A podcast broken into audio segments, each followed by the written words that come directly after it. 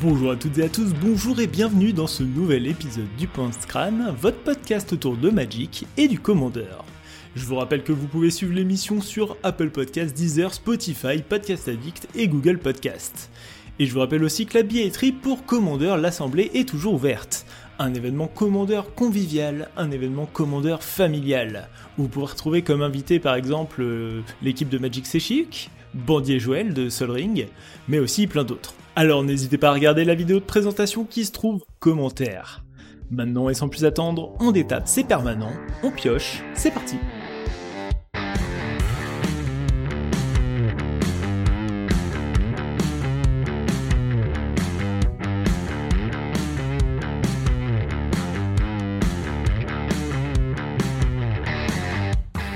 Eh bien rebonjour et re-bienvenue dans cet épisode du Pince Crâne où nous allons discuter, analyser et débattre autour des mécaniques cassées dans notre format multijoueur préféré.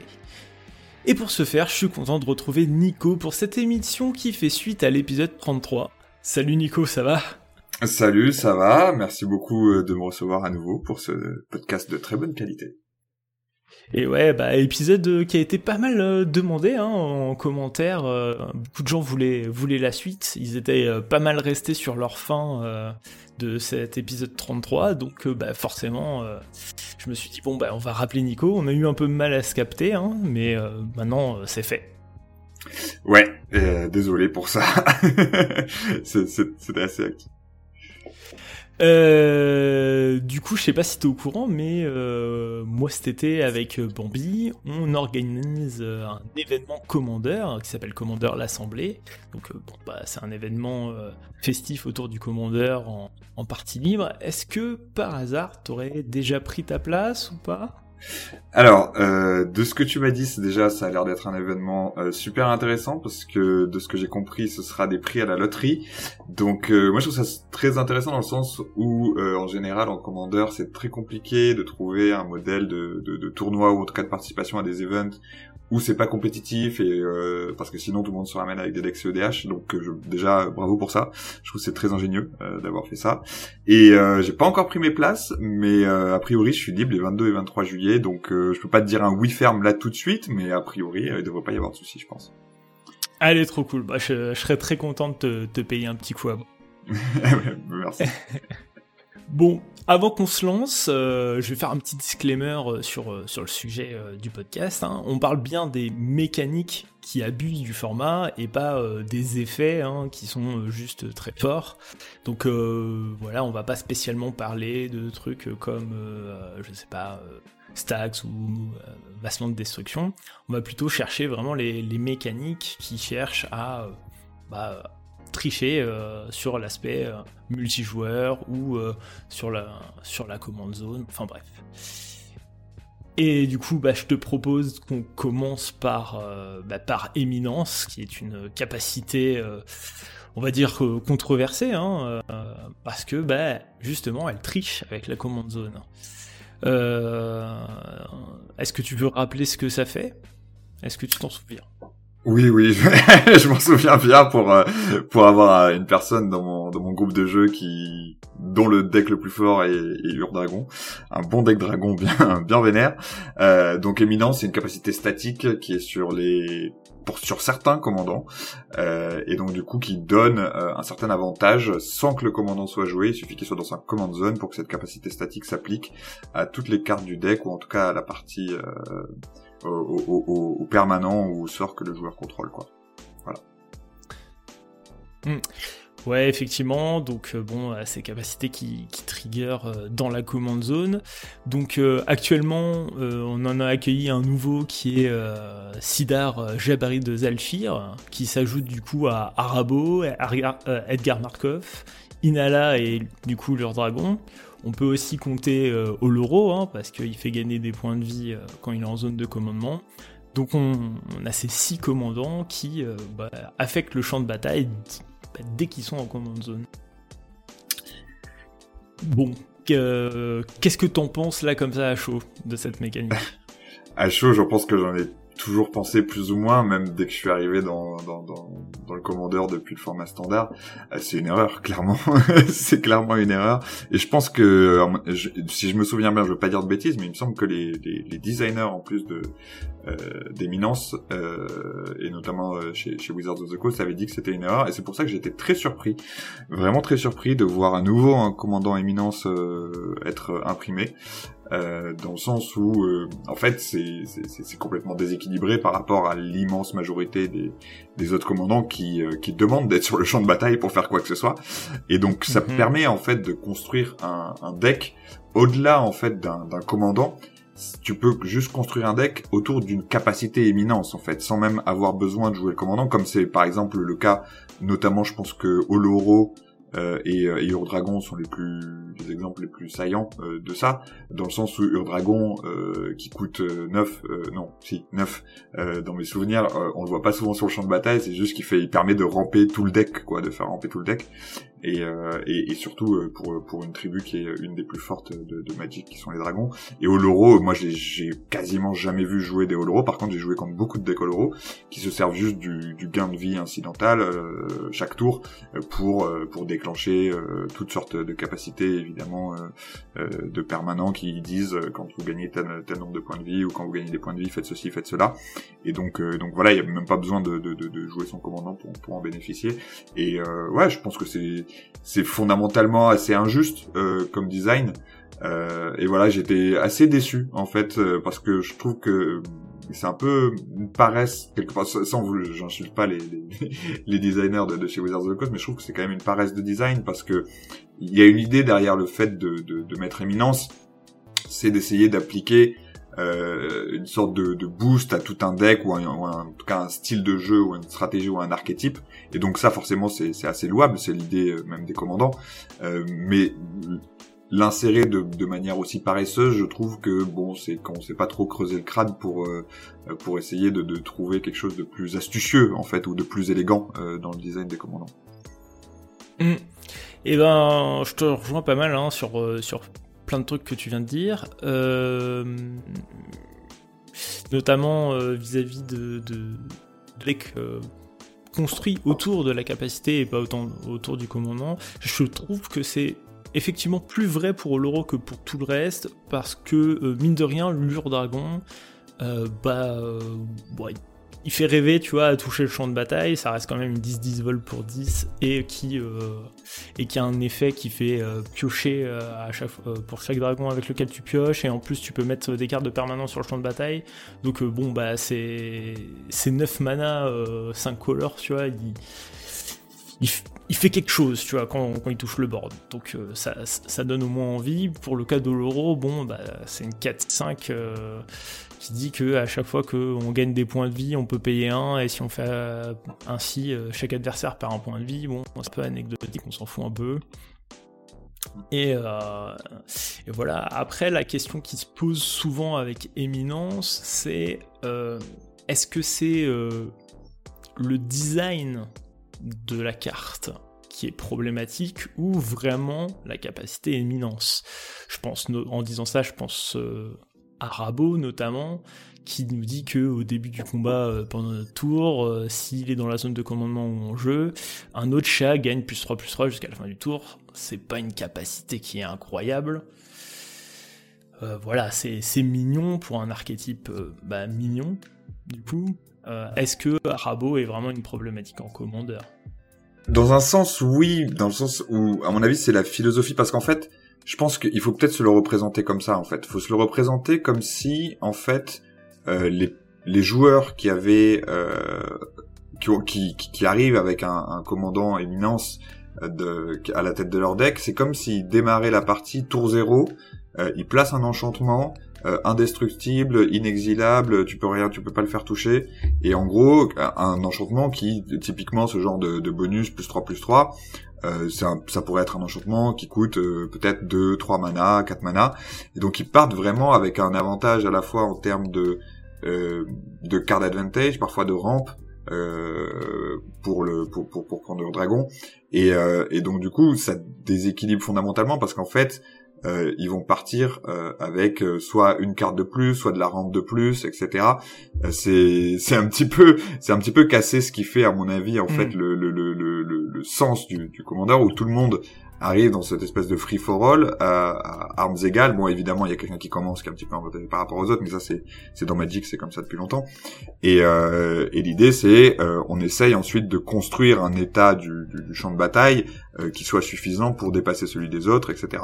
Et donc à partir du moment où on arrive avec un cheat code euh, un petit peu euh, comme dans GTA, quoi, moi j'arrive et en fait j'ai fait au bas, au bas, gauche, droite, gauche, droite et j'ai et du coup j'ai mon enchantement sacré. Ça veut pas dire qu'en fait, ça veut pas dire que ça va forcément amener directement à la victoire, mais c'est un, un, avantage qui me semble pas très honnête en fait par rapport aux autres. Voilà. Bon, je suis peut-être un peu dur, mais c'est ce que je pense. Hmm. En, en, somme, euh, en gros, tu joues avec une règle supplémentaire, quoi. Ouais, c'est en fait c'est un petit peu ça, ouais. Ouais, ouais, c'est clairement. Hmm. Hmm. Et, euh, et du coup, bon, ben finalement, est-ce qu'ils ont compris euh, Est-ce qu'ils tu disais que euh, ils s'en voulaient un petit peu d'avoir fait Éminence. Finalement, ils nous ont conduit Sidar. Alors Sidar, pour ceux qui ne le connaissent pas bien encore, il est couleur euh, Esper. Il coûte 4, euh, dont un blanc, un bleu, un noir. C'est une 4-3 vol initiative, du coup qui a l'éminence et qui nous dit que à chaque fois que vous attaquez avec au moins un chevalier, si Sidar est en jeu ou en zone de commandement, on peut piocher une carte puis nous défausser d'une carte. Et enfin, il a une, autre ligne de texte qui nous dit qu'à chaque fois que Sidar inflige des blessures de combat à un joueur, on peut renvoyer sur le champ de bataille une créature chevalier euh, en jeu euh, depuis notre cimetière. Euh, bon, ça fait beaucoup de texte quand même pour. c'est pour 4, on a une 4-3 vol initiative, c'est déjà pas mal. il nous permet de réanimer une créature chevalier quand il connecte. Euh, bah, c'est déjà en fait mm. un bon, un bon commandant rien que ça. Et en plus, à, ce à quoi on lui ajoute euh, éminence, c'est certes une, une éminence qui ne fait pas de CA, qui ne fait pas ramper, euh, qui est du coup un petit peu, j'ai envie de dire, arabotière hein, en quelque mm. sorte. Je pense que c'est plus fort qu'Arabo quand même. Mais je pense quand même que c'est plus fort qu'Arabo. En fait, ne serait-ce que parce ne serait-ce que son body hein, fait que c'est plus fort qu'Arabo finalement mais euh, aussi peut-être parce que la tribu est bien meilleure. En fait, il y a plein de raisons qui fait que, que Sidar est, au-dessus d'Arabo, mais, euh, mais pour le coup, euh, bah là, ça me donne pas l'impression que Wizard a appris de ses erreurs. Ah non, mais clairement pas, clairement pas. Moi, j'étais vraiment surpris. Et en, réfléchissant un petit peu là au fur et à mesure de la discussion, ce que, ce que je vois, en fait, ce que je constate, et c'est très bien ce que tu dis. Et effectivement, il y a beaucoup de textes. Et je pense que Éminence euh, amène naturellement à ça. En fait, la mécanique amène naturellement à ça. C'est-à-dire que il va y avoir Éminence, donc du coup, il va y avoir une capacité passive sur le commandant.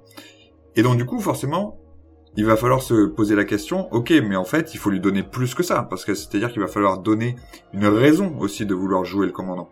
Et c'est pour ça, donc, du coup, qu'on se retrouve avec éminence plus un autre effet euh, qui est effectif que si le commandant est sur le champ de bataille. Donc par nature, il va y avoir une sorte d'inflation euh, du texte sur les cartes éminences, parce qu'il faut bien leur mettre aussi une autre capacité qui soit un peu intéressante et pour que les, les, les joueurs aient, envie de le jouer. Et donc ça, c'est un mm. premier problème.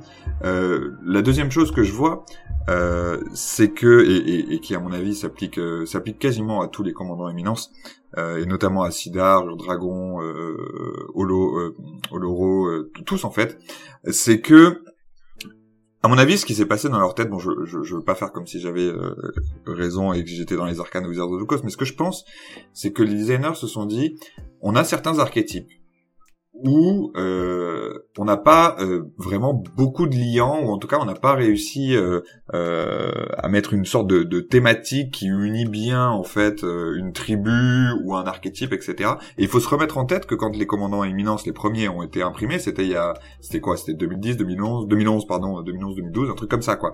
Donc c'est-à-dire que c'était à une époque hmm. aussi où il n'y avait pas la même densité de cartes pour les tribus. Alors, si tu parles d'Oloro, si tu parles d'Oloro, effectivement, euh, c'est très, très tôt dans l'histoire du, du, commandeur. Euh, il me semble que euh, les quatre autres, c'est 2017, 2018, quelque chose dans ce goût-là. Ouais, mais, mais même là, même là, tu vois, 2017-2018, c'était encore avant l'espèce de frenzy, euh, de folie d'impression de cartes. Le, le, design, si tu veux, des cartes n'était pas encore totalement orienté euh, vers le commandeur comme ça l'est aujourd'hui. Et, euh, mhm. et, et, et, si tu veux, moi, ce que je pense, c'est que euh, ils se sont dit bon ok euh, on a ces espèces de tribus qui sont populaires hein, euh, dragons vampires ce genre de choses là on a les chats aussi. Et on se dit ben on n'a pas vraiment de, de, de, de, masse critique ou de densité suffisante de cartes qui donnent une raison de les jouer en tant que tribu y compris les dragons hein, parce que je pense vraiment qu'avant 2017-2018 et qui est la, cette espèce de d'impression en folie de dragons complètement forts et de cartes synergistiques dragons ils se sont posé la question bon il faut qu'on donne une raison quelque part peut-être peut-être que c'était aussi pour essayer de, de vendre des, des, cartes, mais euh, et comment on donne de la cohésion à tout ça de manière assez facile? Et à mon avis, je pense que c'est à partir de là qu'ils se sont rendus compte que Éminence, ça pouvait être une solution assez simple euh, de mettre, euh, voilà, euh, une capacité, même par exemple sur Oloro, le, le, le, le, gain de points de vie incidental, c'était aussi pour renforcer les déclins de vie qui sont quand même pas dingos en commandant de base, ne le sont toujours pas par ailleurs. Et donc du coup, c'est dit, mais comment on peut faire pour que euh, les gens aient envie de faire des, des decks liens de vie euh, sans trop se casser la tête avec euh, tous les tours, en tout cas à chacun de leurs tours, un truc qui, les récompense d'avoir joué des payoffs points de vie. Et donc du coup, on, on se retrouve avec ce genre de design là. Et, et, je pense que c'est un petit peu, c'est un petit peu régler une question qui à mon avis structurelle dans le design des sets, avec une carte qui dit, bon en fait, la structure ça va être cette carte et euh, de façon un peu bête et ça et du coup on va moins se poser la question de savoir comment on essaie de disséminer au fur et à mesure des sets des cartes qui synergisent entre elles pour et notamment les chevaliers et je pense que Sidar Jabari est vraiment l'exemple de ça c'est que moi plusieurs fois ces dernières années j'ai essayé de faire un deck euh, commandant chevalier et en vrai euh, c'est pas dingue. Euh, c'est-à-dire que la plupart du temps, on se retrouve avec une pile chevalier, avec plein de chevaliers qui font un peu des trucs différents. Bon, ils ont first strike, euh, ok, c'est cool. Peut-être certains ils ont double initiative, mais il n'y a pas vraiment de, de, de lien ou de choses qui, qui, qui donnent envie de, de, de, les jouer ensemble, au-delà de au-delà du fait qu'on puisse bien aimer les chevaliers. Et donc du coup, ils sont arrivés parce que je pense qu'il y a des gens aussi qui ont demandé qu'ils avaient qui, qui, ont demandé un, un, commandant chevalier. Ils sont arrivés avec Sidar Jabari et ils ont dit ben voilà voilà, vous avez votre commandant chevalier, il vous fait piocher des fossés. Et, euh, et en vrai, pour moi, moi je considère, je considère la pioche des fosses comme du card advantage parce que maintenant on sait que c'est très facile, soit de récupérer des cartes du cimetière, soit de les rejouer depuis le cimetière avec le flashback et autre chose. Euh, et voilà, et on se retrouve avec Sidar Jabari parce qu'il fallait un commandant euh, chevalier, parce qu'il y a des défauts structurels dans la façon dont sont designés les chevaliers qui sont pas très intéressants à jouer ensemble. Alors, il y a plusieurs choses sur lesquelles j'ai envie de rebondir sur ce que tu, ce que tu viens de dire. Le premier, c'est euh, de dire que en fait, euh, ces commandants-là ont été faits parce que euh, ces tribaux sont peu ou pas soutenus. Ouais, je trouve que quand même pour alors bon, chat, j'estime que ça l'est toujours pas. Donc allez, why not? concernant sorcier avec Inala, Déjà à l'époque, c'était une tribu qui était très soutenue, malgré que je t'accorde qu'elle n'avait pas spécialement de, de lien, hein, si ce n'est euh, des effets d'arrivée en jeu euh, quand ça touche le board. Donc mine de rien, on pouvait quand même faire quelque chose qui, qui, abusait du blink, mais bon. Euh, là pour le coup, Inala, ça avait vraiment du support. côté Ur Dragon, je pense que les 5 couleurs fait, vraiment qu'il n'y avait pas trop trop de soucis pour trouver des dragons. Et ça, même à l'époque, c'était. Enfin, le commandant est sorti, euh, la tribu était pas forcément très représentée euh, en termes de, population, mais elle était très bien soutenue. Genre, je vraiment. Euh, alors, ça s'est enrichi, on est d'accord avec le, le de cartes de ces dernières années. C'est-à-dire qu'aujourd'hui, tu peux tout à fait faire un deck euh, dragon euh, avec euh, aucun sort de support dans ton deck. Et c'est absolument que les dragons qui vont te faire piocher, faire du removal, même te refaire ramper. Et tu peux complètement faire toutes ces interactions-là, ne serait-ce que avec des dragons. C'était un peu moins le cas avant, mais bon, il n'y avait pas trop de problèmes. Il n'y avait pas trop de problèmes. Euh, alors, et chevalier, chevalier, il y avait quand même euh, le commandant euh, d'Eldraine dont j'ai perdu Gwyn, Sir Gwyn. Gwyn, Sir Gwyn, tout à fait, qui qui associait du coup les chevaliers les équipements dans les couleurs mardues. Alors c'était un bon, c'était un commandant qui était quand même un peu difficile à builder parce que il fallait monter une tribu euh, agro avec des équipements, avec un commandant qui coûte 6. Euh, et, à côté, et à côté, si tu veux jouer euh, des removals, puis des sorts de rampe, j'estime à titre personnel que ça demandait une maîtrise de building, comment dire, allez, pas très, pas, pas très néophyte friendly, quoi. J'ai passé un an à essayer de le faire fonctionner, ce build. Parce que Sir Gwyn, c'est un des, un des, un des commandants que j'ai, j'ai eu au tout début, euh, quand j'ai commencé. Et justement, parce que moi, je jouais, jouais chevalier en standard. Et du coup, je suis passé au commandant et du coup, euh, Sir Gwyn était à peu près sorti en ce moment. Et du coup, équipement plus chevalier, moi, j'étais, j'avais des étoiles dans les yeux. Sauf qu'en fait, c'est déjà le commandant coûte trop cher et surtout cette demande de go wide, de jouer des équipements en même temps. Sauf qu'en fait, si tu te prends une brasse, bah c'est fini. Enfin, c'est trop compliqué. C'était vraiment très dur. Tu pouvais pas vraiment faire euh, chevalier tribal. C'était vraiment trop trop dur. malgré que malgré que je te concède tout à fait que ça soit très très difficile, euh, j'ai euh, vu quelques excellents builders réussir à faire tourner le pack et de façon très correcte. Mais par contre, ça demande vraiment genre de tenir le coup et de l'affiner et de l'affiner et de l'affiner quoi. C'est, euh, je pense qu'il faut une base solide de Theorycraft plus euh, de la patience euh, parce que bah, c'est pas un deck qui est facile à équilibrer parce que en fait il demande trop de choses à la fois. pour le coup, je pense qu'aujourd'hui Sirwin est, est, un peu plus stable qu'avant, justement parce qu'il a bénéficié hmm. de ce flot de cartes mais euh, à l'époque, quand c'est sorti, c'était particulièrement euh, compliqué. Et, euh, et du coup, bah, la, trib la tribalité, elle est un peu shiftée, parce que maintenant, on se retrouve avec des knights, avec des chevaliers bleus. bon, voilà. Je, je suis pas bien sûr.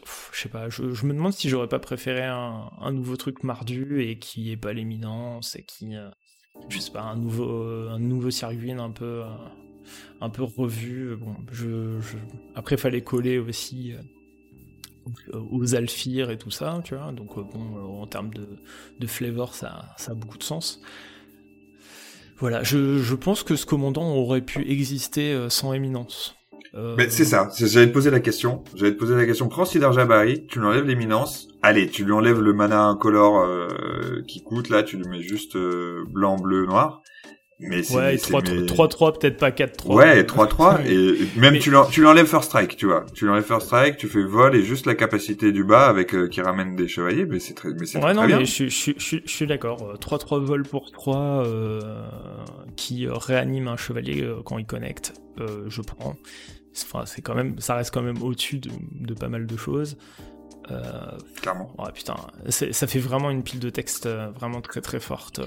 C'est non nécessaire cette éminence là. Moi je, je vois vraiment pas pourquoi c'est là. je, je, je, suis d'accord avec toi. C'est vraiment. Ah, c'est. Voilà, je, suis d'accord. On a tous, tu vois, cette réticence. comment dire, de, de, jouer contre un deck, je sais pas, Edgar Markov, parce qu'on sait très bien que le mec il, va faire plein de tokens, mm-hmm. bah, en, sans rien faire, euh, avec de grosses guillemets, euh, j'ai envie de dire presque sans les mériter, tu vois. J'aime pas trop parler de mérite en commandeur, mais là pour le coup, la personne joue avec une règle supplémentaire. Et c'est euh, un peu triste, et je trouve ça même triste pour la tribu finalement, parce que ça, ça, fait que il n'y a pas de.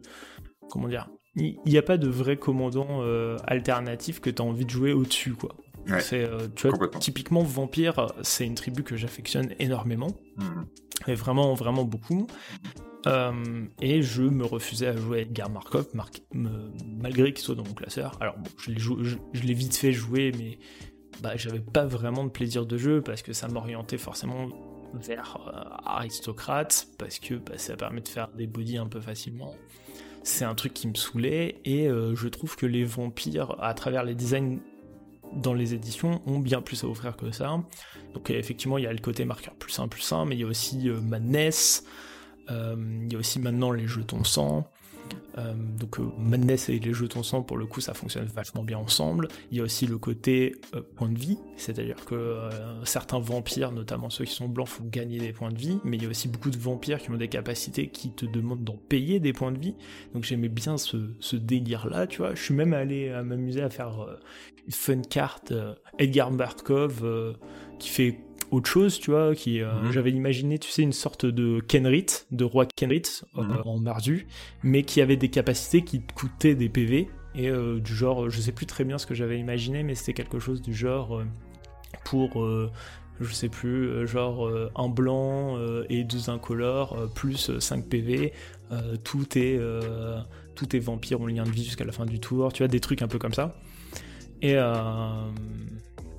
et voilà faire un, lord mais qui euh, pour donner des capacités fallait payer des PV tu vois hmm. et euh, un mais vraiment parce que j'étais très frustré de pas trouver un commandant vampire qui me donne envie de jouer de la tribu euh, quand j'ai tenté et pour le coup qui, qui peut te jouer, faire qui peut te permettre de jouer des vampires des trois couleurs quoi hein. parce que quand tu parce que sinon tu te soustrais soit au bicolore soit tu vas chercher euh, dans, euh, dans une autre colorité, soit tu vas chercher en gris 6. Bon, c'est plus tout à fait la même chose, et je trouve que Edgar Markov, même dans son design, passe à côté de ce qu'est la tribu, et euh, ne permet pas à, à d'autres vampires vraiment chouettes d'émerger en tant que commandant. Et je trouve ça vraiment dommage je pense que je pense que tu soulèves un, un, point intéressant et qui, qui à mon avis est généralisable euh, aux éminences parce que j'ai envie de dire effectivement sur ce que tu dis sur la tribu vampire euh, on a bien vu qu'ils ont essayé de de, de, de, mettre en avant euh, ils ont imprimé d'autres commandants vampires. Après moi je je sais pas toi ce qu'a ce qu'a été ton expérience euh, ils ont imprimé plein de commandants vampires ces derniers sets moi c'est toujours Edgar Markov que je vois. Parce qu'en fait mm. ce qui se passe c'est que ces éminences, elles sont écrites de façon à ce qu'en général, elles correspondent à un archétype. Euh, Oloro, gain de vie, euh, Sidar Jabari, euh, ça va être chevalier, euh, Dragon, c'est les dragons, etc. Et ce que ça fait, en fait, quand euh, on donne, en gros, un enchantement indestructible gratos avec éminence autour d'un archétype, c'est que ça va faire, ça va suffoquer, en fait, l'espace de design autour de, autour de cet archétype-là, parce qu'en fait, c'est, cette éminence, elle met un peu un terme euh, à, la, à, la, à, la, course à l'armement autour de cet archétype-là. Parce que qu'est-ce qu'il y a de mieux que Ur-Dragon qui euh, rampe 1 à tous tes dragons, c'est-à-dire à 50% de ton deck euh, enfin, il n'y a, pas en cinq couleurs, il n'y a pas, y a pas, mieux que ça. Euh, qu'est-ce qu'il y a de mieux que Sidar Jabari dans ses couleurs euh, pour jouer chevalier avec éminence? Bah, il n'y a pas mieux que ça, et, et, ils pourront difficilement imprimer mieux que ça, ou en tout cas plus intéressant que ça. Et les gens vont naturellement être amenés euh, quand ils vont construire ces archétypes-là, ils vont naturellement être amenés à se diriger vers ces commandants-là parce que bah, forcément c'est super agréable d'avoir euh, une capacité euh, gratos dans la dans la commandante. Et moi je je blâme pas les gens hein, qui qui construisent ça, il y a pas de souci, c'est normal. Mais moi je pense que c'est vraiment une question de design et c'est une question de penser et de penser aussi à l'après en fait. C'est-à-dire que si on veut faire je sais pas d'ici un an, deux ans un autre commandant chevalier qui soit blanc, bleu, noir eh bien on va regarder Cyber Javari et on va faire ah ouais mais en fait euh, en fait euh, qu'est-ce qu'on peut faire? Rien. Ou en tout cas même si on les fait et c'est ce qu'on a vu il me semble avec les commandants vampires c'est que même si on fait ces commandants là euh, à part quelques personnes, bon voilà, qui peuvent euh, éventuellement être intéressées par des petits aspects euh, un peu plus, euh, voilà, un peu plus précis dans, dans, certains gameplays et qui vont se diriger vers ces commandants-là. la plupart des gens, ils vont, ils vont taper vampire sur Google, vampire commandeur, ils vont voir Edgar Markov, ils vont faire, mais vas-y, je parle là-dessus, ça a l'air trop bien, ça a l'air trop fort. Et donc du coup, il va y avoir une, une, une masse critique de decks vampire tribal qui vont être Edgar Markov et ça va assécher la diversité du format euh, parce que ben, les gens seront pas incités à aller voir ces autres commandants vampires euh, alors qu'ils font des choses potentiellement très intéressantes. Hmm. je suis bah ouais bon t'as as bien résumé ma pensée malgré que euh, concernant le dragon on peut noter qu'ils ont sorti dans dans Commander Legends 2 Mirim Dragon Sentinelle qui est quand même une chouette alternative alors certes hmm. avec deux couleurs en moins mais bon, il a, bon, il a quand même les couleurs principaux, euh, principales des dragons. Euh, et pour le coup, il est suffisamment fort pour euh, rivaliser, en, tout cas proposer une vraie alternative. Hein. c'est quand même une 6-6 vol par 2 pour 6 et qui en plus te fait un jeton qui, arrive sur le, champ de bataille. Enfin, à chaque fois qu'on crée un, pardon, à chaque fois qu'un autre dragon non jeton arrive sur le champ de bataille, on crée un jeton qui est une copie. Donc bon, ça, ça, reste quand même, ça reste quand même pas mal. J'entends ce que tu dis, mais euh, mon contrepoint, ce serait que il y a, c'est exactement ce que je disais euh, juste avant, c'est qu'en fait ils l'ont fait limite plus fort que leur dragon parce qu'il a Ward 3 et, euh, et qu'à mon avis c'est typiquement genre un cas de surenchère. Euh, Myrm, c'est c'est juste trop fort. Enfin, une fois qu'il est sur le champ de bataille, c'est très dur et de de de, de s'en débarrasser. D'autant plus qu'il arrive derrière avec des clones qu'il copie, etc. Machin. Et euh, et c'est vrai que aussi, je pense qu'une différence aussi qu'il pourrait y avoir avec Dragon, c'est que les les builds de Myrm par rapport au Dragon sont un petit peu différents dans le sens où, en tout cas de, de mon expérience, euh, les builds Myrm c'est plutôt des builds avec euh, à base de clones euh, moins que vraiment dragon tribal quoi. C'est euh, c'est des builds où tu vas essayer de faire 4 terror of the Pix pour pour allumer tout le monde quoi. Mmh. ouais qui qui flirte un peu plus avec l'aspect peut-être combo ou value engine mmh, mmh, de de la tribu. Alors mais ça à la limite je trouve ça intéressant. C'est à dire que on choisit de faire d'aller choper un autre angle de la tribu. Ça, ça, je trouve ça plutôt chouette. J'irais pas jusqu'à dire que c'est de la surenchère, euh, parce que bah, ça coûte 6, c'est, euh, tu vois, avant de profiter son effet, tu vois, euh, il faut un, bon moment, alors que Ur-Dragon, bah, c'est des tours, dès le tour 0. Là, c'est-à-dire que bah, si t'as rampé deux fois, c'est cool. Bah, tu vas pouvoir jouer Mirim tour 4, tu vois, mais t'as pas été impactant pendant 4 tours. Bon, c'est mignonné, tu vois. En fait, c'est il y a un côté saison de dédoublement en command zone, mais euh, bah, ta saison de dédoublement elle coûte 6 hmm. et euh, bah, elle se prend les bras, elle, enfin voilà, hmm. c'est pas c'est pas gratuit, tu vois. c'est-à-dire que c'est c'est-à-dire que c'est un vrai enjeu et ça demande euh, presque de savoir jouer autour. Ouais, bien sûr c'est pas si évident que ça. Et, euh, et, dans le même genre de commandant qui proposait une alternative, euh, alors pour les vampires, une, alternative de jeu, c'était euh, Strefan, euh, progéniteur ouais. Alors, bon, du coup, on perd le blanc, ce qui est un peu dommage, mais bon. Et il proposait une vraie alternative, donc bon, avec ses jetons sang, et le fait qu'on puisse, on puisse dépenser des jetons sang pour lancer des vampires de notre main. Euh, ben en fait ça a changé complètement l'aspect du jeu. Euh, c'est-à-dire qu'on va plus chercher à jouer des petits vampires pour en créer d'autres. Là, on va essayer de cheater en fait nos vampires à gros coups. Donc en fait, il y avait un petit côté, euh, comment dire, peut-être réanimateur vampire ou en tout cas, on voulait plutôt jouer des gros vampires plutôt que jouer des petits vampires. Du coup, je trouvais ça intéressant. Par contre, bah, c'est une créature qui est très très très très très faible euh, comparé à ce que peut être Edgar Markov, et même euh, qui souffrait un petit peu de cette complicité. Euh, tu vois, typiquement, j'ai envie de le comparer à Sirwin, dans la mesure où il demande énormément de choses mm-hmm. pour qu'il puisse résoudre correctement. quoi. Mm. C'est une 3-2 vol pour 4. Mm. Donc déjà là, si on commence à le comparer à, notre nouveau copain euh, Sidar, euh, c'est un peu lol.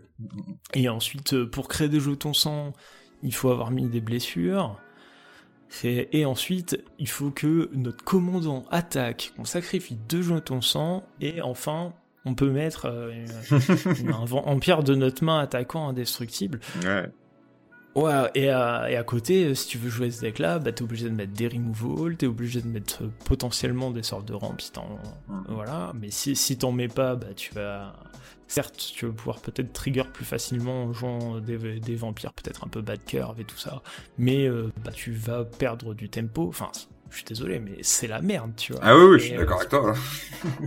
Strefan pourrait être une vraie alternative à Edgar en termes d'espèce de design il aurait fallu qu'il soit bien, bien plus fort. Mm, mm, mm. Et de fait, je le vois pas très souvent, alors que dans l'absolu, il pourrait être intéressant, mais euh, c'est vrai qu'effectivement, c'est dur. Quoi. et, pourtant, euh, les, bonnes idées sont là. Hein. Les bonnes idées sont là. Complètement, complètement. Et, euh, et du coup, je vais me permettre, je vais me permettre un peu d'étendre l'aspect éminence aux commandants qui trichent avec la command zone. Je pense notamment à des Révis. Ouais. Et aussi à Yuriko, hein, en quelque sorte. bon, bah, je, je trouve que de, la même façon, quand on voit ces commandants présentés en command zone, euh, on s'inquiète, parce que c'est des commandants qui sont très forts. Et euh, bah, est-ce que c'est des trucs contre lesquels on aime vraiment jouer? Pas vraiment, non, c'est sûr. Il y a le nouveau Slime Foot aussi, euh, qui est en ouais, du cimetière, mais en gros, c'est... Ouais. On en avait déjà parlé de celui-ci. Et, encore, j'ai envie de dire, c'est un peu différent dans la mesure où il doit passer par le cimetière. Euh, il, a des, il triche, mais il a des petites conditions pour tricher. là où euh, Yuriko et Derevi, c'est absolument pas le cas. Bah, Yuriko et Derevi, je pense vraiment sont, sont les, les, les, les les exemples vraiment euh, plus emblématiques de ce qu'il faut pas faire quoi dans, dans la command zone, c'est-à-dire vraiment contrevenir complètement à une des règles cardinales du commandant, qui est du commandeur, qui est euh, bah ça coûte deux de plus quoi. Désolé, mais il faut passer à la caisse euh, si tu veux pouvoir relancer la machine quoi. Sinon c'est trop facile. et, et, d'autant plus que Derevi Yuriko aussi, en plus de, du fait que qui, coûte qui coûte rien à rejouer, c'est que leurs effets sont aussi assez assez forts, assez menaçants. Euh, mais oui, euh, après, euh, je pense que je, je sais pas si peut-être dans, dans leur tête sur Wizards of the Coast ils se sont pas dit que en gros Slime Foot et il y a Otari aussi le nouveau commandant qui est Phoenix mais qui est rebelle tribal qui a qui a un effet comme ça. Il dit en gros pour deux et Boros il peut revenir depuis le de, depuis cimetière sur le champ de bataille en engageant un rebelle. En gros, peut-être que c'est un, espace de design qui, est plus intéressant et qu'ils ont déplacé ce qu'ils voulaient faire avec des des Yuriko du côté de, de ces capacités-là, comme Foot et Otari. Je, je pense qu'effectivement c'est plus faire, mais oui, euh, en tout cas, des Yuriko, c'est vraiment des problèmes. Et si je peux me permettre juste d'enchaîner, parce que j'avais une idée, et tant que je l'ai, je, me permets. Euh, en fait, de façon générale, éminence est le symptôme de euh, d'une sorte de définitivisation. Euh, je sais que c'est pas très français, mais euh, mais je pense que vous voyez l'idée. C'est que euh, on va imprimer un commandant et on va se dire bon maintenant ça va être le commandant chevalier, etc. Alors que moi, ce qui m'intéresse beaucoup plus, c'est de faire évoluer une tribu ou un archétype au fur et à mesure des sets, en lui donnant des, des liens, des nouvelles capacités, des nouveaux attraits, des nouvelles, des nouvelles synergies, euh, petit à petit, 5 cartes dans un set, 5 cartes par-ci, 5 cartes par-là, et organiquement, petit à petit, il y a quelque chose qui, qui se construit de très intéressant, et on n'a plus besoin finalement d'avoir ces commandants éminents si on fait comme ça. Après, j'entends que euh, c'est une tâche qui est quand même assez conséquente vu qu'il y a énormément de tribus, énormément de tribus dont les gens sont fans et dont les, dont les gens euh, réclament des commandants. Euh, donc ça, je, voilà, j'en suis conscient euh, que du côté de chez Wizards of the Coast, ça doit pas être évident non plus de répondre à tous les desiderata de, de chacun. Mais c'est vrai que c'est plus, euh, voilà, c'est plus sympathique, c'est plus harmonieux, euh, voilà, d'essayer de faire progresser des tribus et même sur des tribus euh, qui étaient peut-être assez vanilla, comme l'ont été quand même assez longtemps les chevaliers, de se dire bon, faire un point. Là, les chevaliers, bon, il leur manque quand même euh, quelque chose, quoi, une identité qui soit au-delà de faire plus plus quelque chose. bah, peut-être qu'à partir de 2020, 2022, 2023, 2024, on va essayer d'introduire quelque chose au fur et à mesure des sets en leur donnant une identité ou un truc un peu particulier. Et je trouve que c'est comme ça aussi qu'on arrive euh, à avoir des mécaniques qui sont intéressantes euh, et qui s'incrustent bien aussi dans le reste, euh, dans le reste de Magic et dans le reste des cartes, euh, parce que sinon là, ça fait un peu chausse-pied quoi, des, des, des, commandants éminents comme Sidar Jabal. Ouais, ouais, bon, je, te rejoins complètement, effectivement. Euh, ouais, j'ai effectivement l'impression, comme toi, que euh, Wizard essaye de pousser des, des trucs en, en, créant, entre guillemets, le commandant pour cette tribu. Euh. Mm-hmm. Et euh, d'ailleurs, il y a une petite gimmick qui, qui, revient un petit peu en ce moment, c'est... en gros, tu... hop, on fait un commandant ange humain et euh, bah du coup tu peux jouer les anges humains du de ta bibliothèque. On fait un commandant euh, vol flying donc euh, du coup tu peux jouer les trucs du dessus de ta bibliothèque. On fait un commandant snow. hop, tu peux jouer les cartes du dessus de ta bibliothèque au snow. Tu vois, quand on n'a pas d'idée, tu peux les jouer depuis du dessus de ta bibliothèque. Et je, non mais c'est vrai. voilà, Mm. Non, mais c'était mignon euh, quand ça arrivait une ou deux fois. Là, ça commence vraiment à me casser les couilles. Euh. Ça, serait bien qu'il stoppe là parce que c'est vraiment genre, bon, on, euh, on fait quoi? Bon, tu peux jouer le truc du de bibliothèque? Bon, allez, d'accord. Est-ce que c'est pas un symptôme? Je sais pas, je me pose la question, hein, du coup je te la pose. Est-ce que c'est pas un symptôme que je, je, pense pas que les gens à Wizards aient manque d'imagination, mais je pense que c'est peut-être un symptôme aussi de la structure euh, de Magic et que du coup c'est difficile peut-être d'arriver à trouver des choses un peu nouvelles maintenant parce qu'en fait il y a quand même beaucoup de cartes hein, qui ont été imprimées. Je crois qu'on est à 30 000 à peu près. Euh, et donc est-ce que est-ce que est-ce que c'est pas ça la difficulté? Et qu'effectivement du coup on se retrouve avec cette espèce de de clones qui sont juste un peu différents en fonction des archétypes mais qui font essentiellement la même chose. Euh, je sais pas qu'est-ce que t'en penses? Je me demande si c'est pas une question de manque de temps aussi. C'est-à-dire que je pense pas que ce soit un problème de manque d'imagination, parce que je pense que euh, l'espace de design est encore vaste, euh, malgré qu'il se complexifie, mais on peut encore faire des mixtes de vieux trucs avec des nouveaux trucs, euh, remettre des choses au goût du jour. ils, nous, le prouvent hein, dans les éditions qui sont capables de, de faire de nouvelles mécaniques, donc j'ai pas trop peur. Je pense que c'est plus une histoire de temps et de débit Mm. C'est-à-dire que, euh, bah, en fait, beaucoup trop de cartes qui sortent en très peu de temps. Euh, mm. une RN, une, équipe de design qui, euh, bah, qui est, ouais, j'irais pas jusqu'à dire surmenée, mais qui en tout cas bosse, bosse beaucoup, doit bosser très vite, et bah, qui a pas forcément beaucoup, beaucoup le temps de se poser, se poser sur ça. Mm. Donc, du coup, YOLO, tu vois.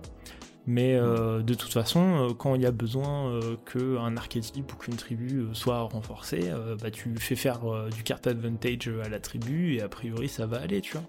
Et c'est typiquement ce qu'ils ont fait pour les loups-garous avec Tovolar. À ceci près que je pense que Tovolar c'est particulièrement une bonne idée parce que la tribu est particulièrement pas bonne. donc effectivement ça avait besoin, ça avait besoin de soutien. Euh, est-ce que Ange et Humain avaient besoin d'un commandant qui fait du CA et qui en plus euh, protège les permanents? Je suis pas bien sûr. Euh, enfin. Il y, a plein de trucs comme ça, tu vois. Enfin, est-ce qu'on pour Ange et Humain, on n'aurait pas pu avoir un truc un peu plus élaboré Ça aurait été bien quand même, tu vois. bon, écoute, je je sais pas plus. voilà, c'est un petit peu comme ça que j'ai envie de répondre à ta question. Ok, ok. Ouais, je pense que là-dessus, c'est vrai que je pense que ce serait intéressant, mais après, euh, ils sont très secrets, je crois, les, les, designers de chez Wizards of the Coast, mais ce serait intéressant justement de savoir à quel point les, les, les, impératifs de production et les conditions de production peuvent aussi influencer le, le design des cartes, parce que je pense qu'effectivement, il doit y avoir un peu de vrai dans ce que tu dis. C'est vrai qu'il y a un débit qui est extrêmement euh, important. Je pense qu'il y a des enjeux financiers aussi autour du fait de faire ressortir quand même des, des, cartes ou des personnages emblématiques et de, de se dire et que la prod dise bon ben là sur ce set là on a vraiment besoin d'un commandant chevalier euh, qui soit emblématique etc et tout. Même si c'est ça c'est forcer un peu les choses dans le sens où même si euh, les commandants les pardon la tribu chevalier en elle-même là actuellement bon il n'y a pas forcément un méga liant et tout mais il nous faut quand même un commandant chevalier sur ce set parce que soit parce qu'il se passe ça euh, tel ou tel truc dans l'histoire et qu'en fait c'est des chevaliers machin euh, tu vois, ce genre de choses-là, peut-être j'imagine que ça doit jouer aussi. Mm. Non, non, mais euh, je, suis d'accord avec toi. Mais tu vois, typiquement, j'ai une, une, déception là récemment, c'est quand ils ont révélé Zulodok à valeur du vide, là, le, nouveau commandant Eldrazi. Mm. les sorts incolores que vous lancez depuis votre main avec une valeur supérieure ou égale à 7 ont cascade cascade. Je suis désolé, hein, mais oh la flemme quoi. Enfin. Boring. ouais. En, alors en plus, pour le coup, tu, tu, vas voir, ça va faire une excellente transition. Mais euh, cascade cascade à résoudre en papier. Euh, en plus. Oh, c'est relou, hein. Euh, et, et, pourtant la, la, mécanique est très très fun. Euh, parce que bah il y a un côté un petit peu euh, c'est vrai c'est vrai. genre hasard qui, qui est un peu qui est un peu chouette tu vois malgré que bon bah si tu builds à peu près bien ton pack il devrait pas se passer trop de problèmes. Euh, je trouve la mécanique très fun mais à résoudre elle est très très longue. Et bah du coup elle grappille elle grappille justement de, de ce fun là quoi Ouais, bah je, je suis complètement d'accord. J'avais, je l'avais même pas en tête ça. Euh, moi, je trouvais effectivement que cascade, cascade, j'étais en mode bon, bah, ok, ils sont pas trop fait chier quoi. enfin, j'étais en mode bon, j'attendais quelque chose avec plus d'identité en fait. J'attends, moi, en fait, ce qui me, après, c'est personnel aussi, et je reconnais que quand je parle, évidemment, c'est mon avis et tout ce que je dis, c'est, c'est, c'est mon avis et c'est personnel. Mais moi, ce que je recherche aussi dans les cartes magiques, c'est des cartes qui ont de l'identité, euh, mm. qu'on va pouvoir discerner certes pour le côté artwork, il y en a, il y en a qui aiment beaucoup ça, mais moi j'ai envie de pouvoir discerner des cartes aussi en termes de mécanique, en termes de design. Pour moi, c'est important qu'une carte elle ait vraiment son identité de design, une identité forte, et d'autant plus pour les commandants, parce que c'est quand même ça qu'on attend d'eux. Mais je, je te rejoins complètement sur effectivement que cascade, cascade sur tous les sorts qu'on leur laisse de 7 ou plus, c'est vraiment l'enfer à résoudre en papier. Et puis voilà, et puis les gens ils regardent et ils font ah ouais ok, euh, ton tour il a duré 15 minutes. Euh, c'est ouais, un peu chiant. Quoi. Alors voilà, euh, après, euh, tu vois, si, je devais donner, si, je devais me faire l'avocat du diable, euh, ce Zulodoc là, mine de rien, il est vite fait raccord avec les Eldrazi dans le sens où il dit que quand tu castes un truc à, force CCM, hmm. déjà il y a la notion de force CCM, oui, oui. ensuite il y a un effet quand tu lances une carte, ce qui est un peu la gimmick des Eldrazi. Tout à fait Bon, Cascade, euh, ça vient d'Alara, euh, bon, voilà. Mhm. Et, mais c'est vraiment la, pour moi, c'est de la fainéantise de design. Et euh, bah, j'aurais, je sais pas, bien aimé qu'effectivement ils, ils, disent, bah, quand tu lances, je sais pas, un Eldrazi, au hasard, hein, bah, tu fais un truc, tu vois. Mais notamment du CA, si effectivement ton commandant a un, force SM, notamment en incolore, c'est important. Mais en fait, je sais pas, l'idée est pas dégueulasse, c'est-à-dire un commandant à OCCM qui fait du, euh, du card advantage euh, sur le cast d'un euh, sort à OCCM aussi, c'est pas débile. Hmm. Mais je trouve ça dommage que ça passe par la cascade. Bon, hmm. c'est pas très important en, réalité. Par contre, c'est une transition intéressante vers notre second point de podcast, qui est les tour supplémentaire. Euh, alors pourquoi, euh, pourquoi c'est lié? Parce que ben, euh, un tour supplémentaire, ça, ça prend du temps aussi dans une partie. Et est-ce que c'est ça vraiment qui, qui fait que euh, la mécanique est un peu abusée. Je pense que l'argument principal que je retiens euh, sur les pour vis-à-vis des détracteurs de, de Tour Sup, c'est que ben en fait sur un tour de table, tu as un tour sur 4 et avec un tour supplémentaire, tu en as 2 sur 5. Est-ce que pour toi c'est une frustration qui est légitime ou pas? Alors, vaste sujet, mais euh, en gros, dans fondamentalement dans le design des tours supplémentaires, moi je pense que dans l'absolu, et je parle vraiment dans l'absolu, c'est l'équivalent euh, des euh, des phases de, combat supplémentaires par exemple pour euh, pour le rouge. C'est l'équivalent de la rampe euh, pour de la rampe abusée pour le vert qui en gros quand tu rampes de ouf bah c'est comme si tu prenais un, tour supplémentaire. Donc voilà, c'est ça reste une mécanique quand même qui s'inscrit dans une logique de la couleur paille qui fait que c'est comment tu donnes euh, un avantage en termes de pas de card advantage mais plutôt à mon avis de de, de, de rampe euh, au bleu. Et je pense que de ce côté-là, à mon avis, les, les tours supplémentaires répondent à ces problématiques-là. Ensuite, euh, il y a une autre chose, c'est qu'il y a la théorie il y a la pratique. Et notamment, il y a la pratique en commandeur. Et comment ça se déroule en général la plupart du temps euh, quand des tours supplémentaires sont joués en commandeur? Alors, moi je vais évidemment parler de mon expérience, mais j'ai quand même pas mal de, de, de parties euh, à, mon actif, c'est qu'en général, il n'y a jamais un seul tour supplémentaire dans un deck de commandeur où il y a où il y a des tours supplémentaires. En général, c'est un deck où il y a 5, 6, 7 tours supplémentaires et que ça fait et c'est que c'est le, le, deck, la win con du deck est organisé autour du fait euh, de euh, de d'enchaîner les tours supplémentaires pour enterrer ses adversaires sous une montagne de value. Sauf que je pense par exemple à Narset. Voilà, peut-être que ça, peut-être que les gens verront un peu plus. Euh, Narset, qui est un commandant qui coûte 6, Jeskai. Euh, quand il attaque, euh, elle révèle les quatre cartes du-dessus de la bibliothèque, elle peut les jouer gratuitement. Et en général, voilà, ben, s'il y a un tour supplémentaire dans ces cartes-là, elle réattaque, tour supplémentaire, réattaque, tour supplémentaire, elle prend les tours supplémentaires quasiment à l'infini. Et donc du coup, forcément, voilà. Sauf que le problème avec euh, cette wincon, c'est qu'elle est non déterministique. C'est-à-dire que euh, bah, les gens ils peuvent peut-être attaquer avec Narset pendant 10 tours et prendre 10 euh, tours supplémentaires, mais ça veut pas dire qu'ils vont arriver au bout des 40 points de vie euh, de tous les adversaires. C'est-à-dire que c'est pas une vraie win-con dans le sens où elle dit pas je te fais 80 dégâts, tu meurs. Ou alors je te fais 21 points de dégâts de, hmm. de, commandant, tu meurs. Et donc en fait, c'est ça, c'est que en fait, ça, ça pose une mauvaise option, un mauvais choix aux adversaires qui vont avoir le choix. Soit euh, soit on se coupe, c'est-à-dire qu'on abandonne et on fait comme si euh, il avait gagné, la personne en face qui enchaîne les tours supplémentaires avait gagné, Euh, c'est une, une, possibilité, mais ça veut dire que du coup, on, on, on regarde pas vraiment s'il va gagner ou pas. Ou alors il y a l'option d'assister au spectacle. Et alors là, et en plus ça, ça tombe bien parce que j'ai fait une partie euh, en papier contre Narset il, il y a, une semaine. Euh, littéralement, ça a duré 25-30 minutes quoi. Et donc c'est-à-dire que bon, bah les gens ils regardent leur téléphone, ils attendent que la personne elle, résolve ses 10 000 sorts, etc., etc. Et d'autant plus que moi en plus j'étais dans une situation où j'avais un Teferi's Protection. Euh, et donc du coup, bah potentiellement je pouvais reprendre mon tour à tout moment et si ça se trouve gagner derrière. Et donc du coup, bah, j'étais un petit peu obligé de de regarder tout ce qui se passait quoi. Sauf que voilà, il y, a une personne qui joue pendant 25-30 minutes pendant que les autres font rien, regardent en l'air, se regardent les pieds, euh, etc. Et donc du coup, on n'est plus vraiment dans une partie de Magic, on est dans une partie de pseudo solitaire. Bon là, évidemment, je force le trait, hein, exprès, mais euh, mais c'est un petit peu c'est un petit peu la façon dont, apparaissent les tours supplémentaires en commandeur de façon générale, ou en tout cas, moi je connais pas beaucoup de personnes qui ont construit un deck juste avec un tour supplémentaire pour se dire ah ben ça peut me faire un peu de value. Voilà, en tout cas bon, c'est mon avis, c'est mon, point de vue.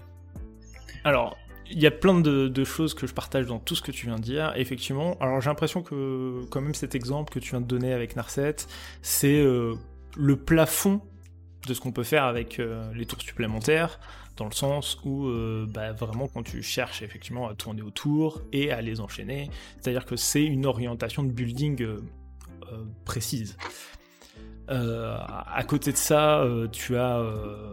Il, existe quand même des jeux qui jouent juste des tours sup pour profiter bah, de l'effet de. Parce que ça marche bien avec l'effet de leur commandant.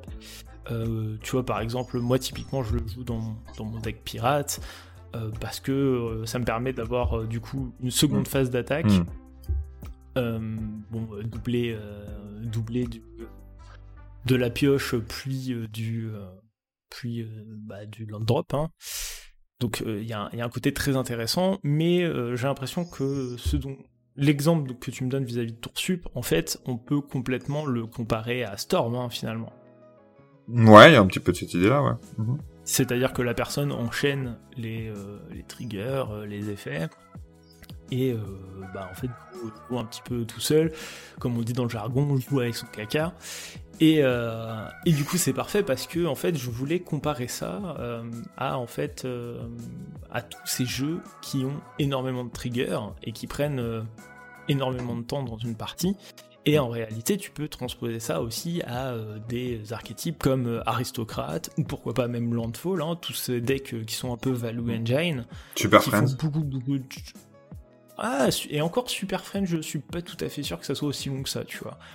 Malgré que ça soit long à exécuter, c'est pas aussi long que Storm, qui n'est pas tout à fait sûr de là où il va. Hmm.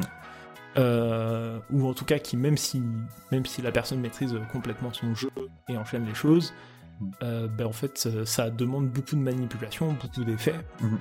En fait ça prend du temps, tu vois. Et donc d'où la comparaison un petit peu avec euh, Cascade, qui là pour le coup c'est un effet mais qui prend longtemps à être manipulé. Mais par exemple, aristocrate, moi j'ai des gars qui font Ah bah je te sacrifie, machin, hop, vous perdez tous un. Déjà que mm. le temps que chaque personne s'enlève mm-hmm. un point de vue de son compteur, tu vois, c'est un truc qui peut être un petit peu long euh, pour le peu qu'on soit pas assidu. Et puis en fait, ah bah hop, je le ramène, nanana, boum, ah, vous Corvold quoi. Je le sacrifie, je le sacrifie exactement Corvold. C'est-à-dire qu'on arrive à des tours euh, qui prennent énormément de temps. Et en fait, j'ai l'impression que la problématique tour supplémentaire, elle s'étend à beaucoup de choses. Mm-hmm elle s'étend à euh, tous ces decks qui en fait enchaînent euh, les effets et euh, qui prennent énormément de temps à résoudre. Et, c'est un trait qui est encore plus forcé finalement si la personne soit maîtrise mal son deck ou l'a pas joué depuis longtemps. Et donc du coup, en plus, elle se fait des nœuds au cerveau, ça prend du temps, les gens sont pas assidus parce que bah, c'est pas hyper intéressant. Hmm. Euh, malheureusement, ça fait partie du jeu et bon, bah, moi je, vous conseille, euh, si vous affrontez ces jeux-là, hein, de, jouer face à un adversaire qui maîtrise très très bien son deck parce que euh, ça fait gagner énormément de temps. Et, voilà, mais en vrai, ça, ça, fait partie du jeu. Même Landfall, hein, c'est hyper long à résoudre des fois. Hein. Tout à fait. Non mais je suis complètement d'accord avec toi euh, là-dessus euh, sur effectivement le constat qui peut sur les tours supplémentaires qui peut être complètement élargi effectivement à toutes les mécaniques que tu as dit parce que je pense que le, le, le, facteur de sel, on va dire, euh, principal dans toutes ces mécaniques-là, c'est qu'effectivement, les autres regardent alors qu'ils sont venus pour jouer à Magic. En tout cas, ils regardent plus de temps que ce que eux ils, auront joué quoi en tout cas dans dans, mm-hmm. dans, dans la grande totalité des choses euh, si, si je peux peut-être remarquer après je j'y réfléchis mais peut-être que parce que je, regardais justement euh, avant qu'on fasse le podcast euh, la, la soul list de DHREC et justement je regardais un petit peu où étaient positionnées les cartes etc et c'est vrai que les, les tours supplémentaires sont quand même assez hauts beaucoup plus hauts que les cartes aristocrates etc et je pense que ce qu'il doit y avoir aussi à mon avis dans, dans, dans le tour supplémentaire c'est c'est limite c'est le phrasé en fait c'est la personne qui s'arroge le droit de prendre un tour supplémentaire au lieu du joueur d'après. Je pense que c'est un élément mental, c'est un élément euh, de lexique, voire de linguistique, parce que finalement, dans les faits, euh, la personne qui joue aristocrate et qui a euh, Pitiless Splendor sur le champ de bataille et qui en fait fait 50 000 mana et que en gros 50 000 mana c'est l'équivalent de 45 000 tours supplémentaires, en gros, hein, donc ça revient au même. Mais je pense qu'effectivement le, le phrasé et la façon dont est tournée la carte, c'est-à-dire de reprendre un upkeep, de reprendre une pioche, de reprendre un étape, euh, je pense que ça, mentalement, c'est peut-être un peu plus taxant pour certaines personnes, je pense. Hmm. Non, non, mais euh, ouais, il doit y avoir euh, effectivement un, aspect psychologique en plus. Bah, c'est un petit peu ce que j'évoquais, hein, le fait de d'avoir deux tours hmm. sur Tout à fait. deux tours sur 5 au lieu de 1 sur 4. Ça, ça, donne cette impression que bah, on t'a on t'a pris du temps de jeu alors que bah pas nécessairement en tout cas, c'est possible, c'est possible que ça se finisse comme ça, hein, mais c'est pas, euh, mais c'est pas obligatoire, tu vois. Et, toi, du coup, moi, j'ai une question, euh, j'ai une question là-dessus. Excuse-moi, je voulais pas te couper, pardon. tu voulais terminer. aucun, aucun problème, vas-y. Euh, non, je voulais poser une question sur, du coup, euh, quelle, quelle, est ton attitude dans ce genre de cas? Euh, Tu vois un deck Corvol ou tu vois un deck Narset qui, qui part en vrille? Qu'est-ce que tu fais? Est-ce que toi, tu scoopes individuellement? Ou est-ce que tu dis non, on va regarder? Est-ce que tu demandes aux autres personnes de la table, bon, qu'est-ce qu'on fait? Est-ce qu'on scoop? Est-ce qu'on regarde? Comment tu réagis en général? Alors, alors, je, vais déjà te dire comment moi j'agis quand je joue ces decks. C'est-à-dire que typiquement, euh, j'ai un prosper qui est, euh, qui est Storm, hein, à peu de choses près, pas tout à fait Storm, mais, euh, mais qui a quand même beaucoup cet aspect. Et quand je sens que je peux faire ton of value et que ça va prendre un long moment, déjà que je l'exprime. Je l'exprime. Je dis, voilà, là je vais partir en tétine, et je vais chercher à finir, finir la game, et voilà. Et euh, en fait, ça laisse un espace aux gens pour réfléchir à est-ce qu'ils ont des interactions euh, ou est-ce qu'ils euh, cherchent, cherchent peut-être à concéder et proposer une nouvelle game. Dans le cas où c'est moi qui suis spectateur de ça, bah, je vais essayer de provoquer le même, la même chose et du coup dire Ok, attends, là, là tu pars en couille, les gars, est-ce qu'on peut l'arrêter? Et Auquel cas, si la réponse est non ou si elle est mitigée, je vais euh, demander à la personne qui, euh, qui enchaîne sa value euh, si elle va quelque part, si elle, elle, va vers une gun, et est-ce que en fait on est au climax de la partie et, et, ça va aller quelque part? Si elle me dit oui, bah je vais quand même regarder, je vais quand même regarder où est-ce que ça va pour le beau jeu. Et euh, si euh, elle sait pas trop et tout ça, et que je sens que ça va être plus pénible qu'autre chose, bah là du coup je redemande à, à, mes, mes, autres camarades de jeu si euh, s'ils veulent concéder ou pas, tu vois. Mais voilà, ah, l'idée c'est aussi d'essayer de jauger de jauger un peu les autres parce que j'ai absolument pas envie de concéder tout seul. Je trouve que ça se fait pas. L'idée c'est que la concession pour moi c'est un consensus. Mhm. Et euh, soit on concède euh, à 3, soit on concède pas, quoi, hein, euh, globalement. Mais j'aime bien savoir où est-ce que cet événement va, parce que bah, je serais plus ou moins frustré, je serais plus ou moins frustré, quoi. Mais à, proprement parler, j'ai pas trop de problèmes du moment que c'est bien, c'est bien effectué. tu peux toujours tomber sur voilà, le, joueur qui maîtrise pas tout à fait bien son deck euh, pour une raison X ou Y. Et euh, bah ça accentue la pénibilité parce qu'il sait pas où il va, parce que en fait il s'est trompé, il a pas un mana en plus, il en a deux, et machin. oh là c'est là c'est vraiment vraiment vraiment ah non en fait ah je peux revenir sur non non tu reviens pas sur ton trigger mec là c'est bon t'es parti en couille tu fais plein de trucs euh, genre, euh, je veux pas te mettre la pression, mais est-ce que tu vas quelque part, tu vois? Parce que là, t'es es en train de te faire des nœuds au cerveau, et est-ce qu'on on assiste à une fin de partie, ou est-ce qu'on assiste, euh, genre, à un roulé-boulet qui, qui, va faire plouf, et bah du coup... parce que ça arrive, un hein, spectacle un peu navrant. Ah oui, non, mais ça, ça, ça arrive, hein, bien sûr. Mais voilà, je et ça m'arrive aussi, hein, donc il n'y a pas de. Il n'y a, pas de honte, c'est le design du jeu, il est comme ça. Et ça fait aussi partie des raisons pour lesquelles des fois j'aime bien jouer euh, que à 3, tu vois. Parce que j'accepte vachement plus ce, genre de game, euh, dans la mesure où en fait on est 3. Tu vois, c'est un, T'as plus de temps de jeu hein, quand tu joues à 3, et du coup, bah, j'accepte plus que le temps de mes adversaires soit plus long. C'est plus, digeste, hein, parce que du coup, le, temps de partie global où toi tu vas vraiment pouvoir jouer ton tour, bah, il est un peu plus grand. Voilà.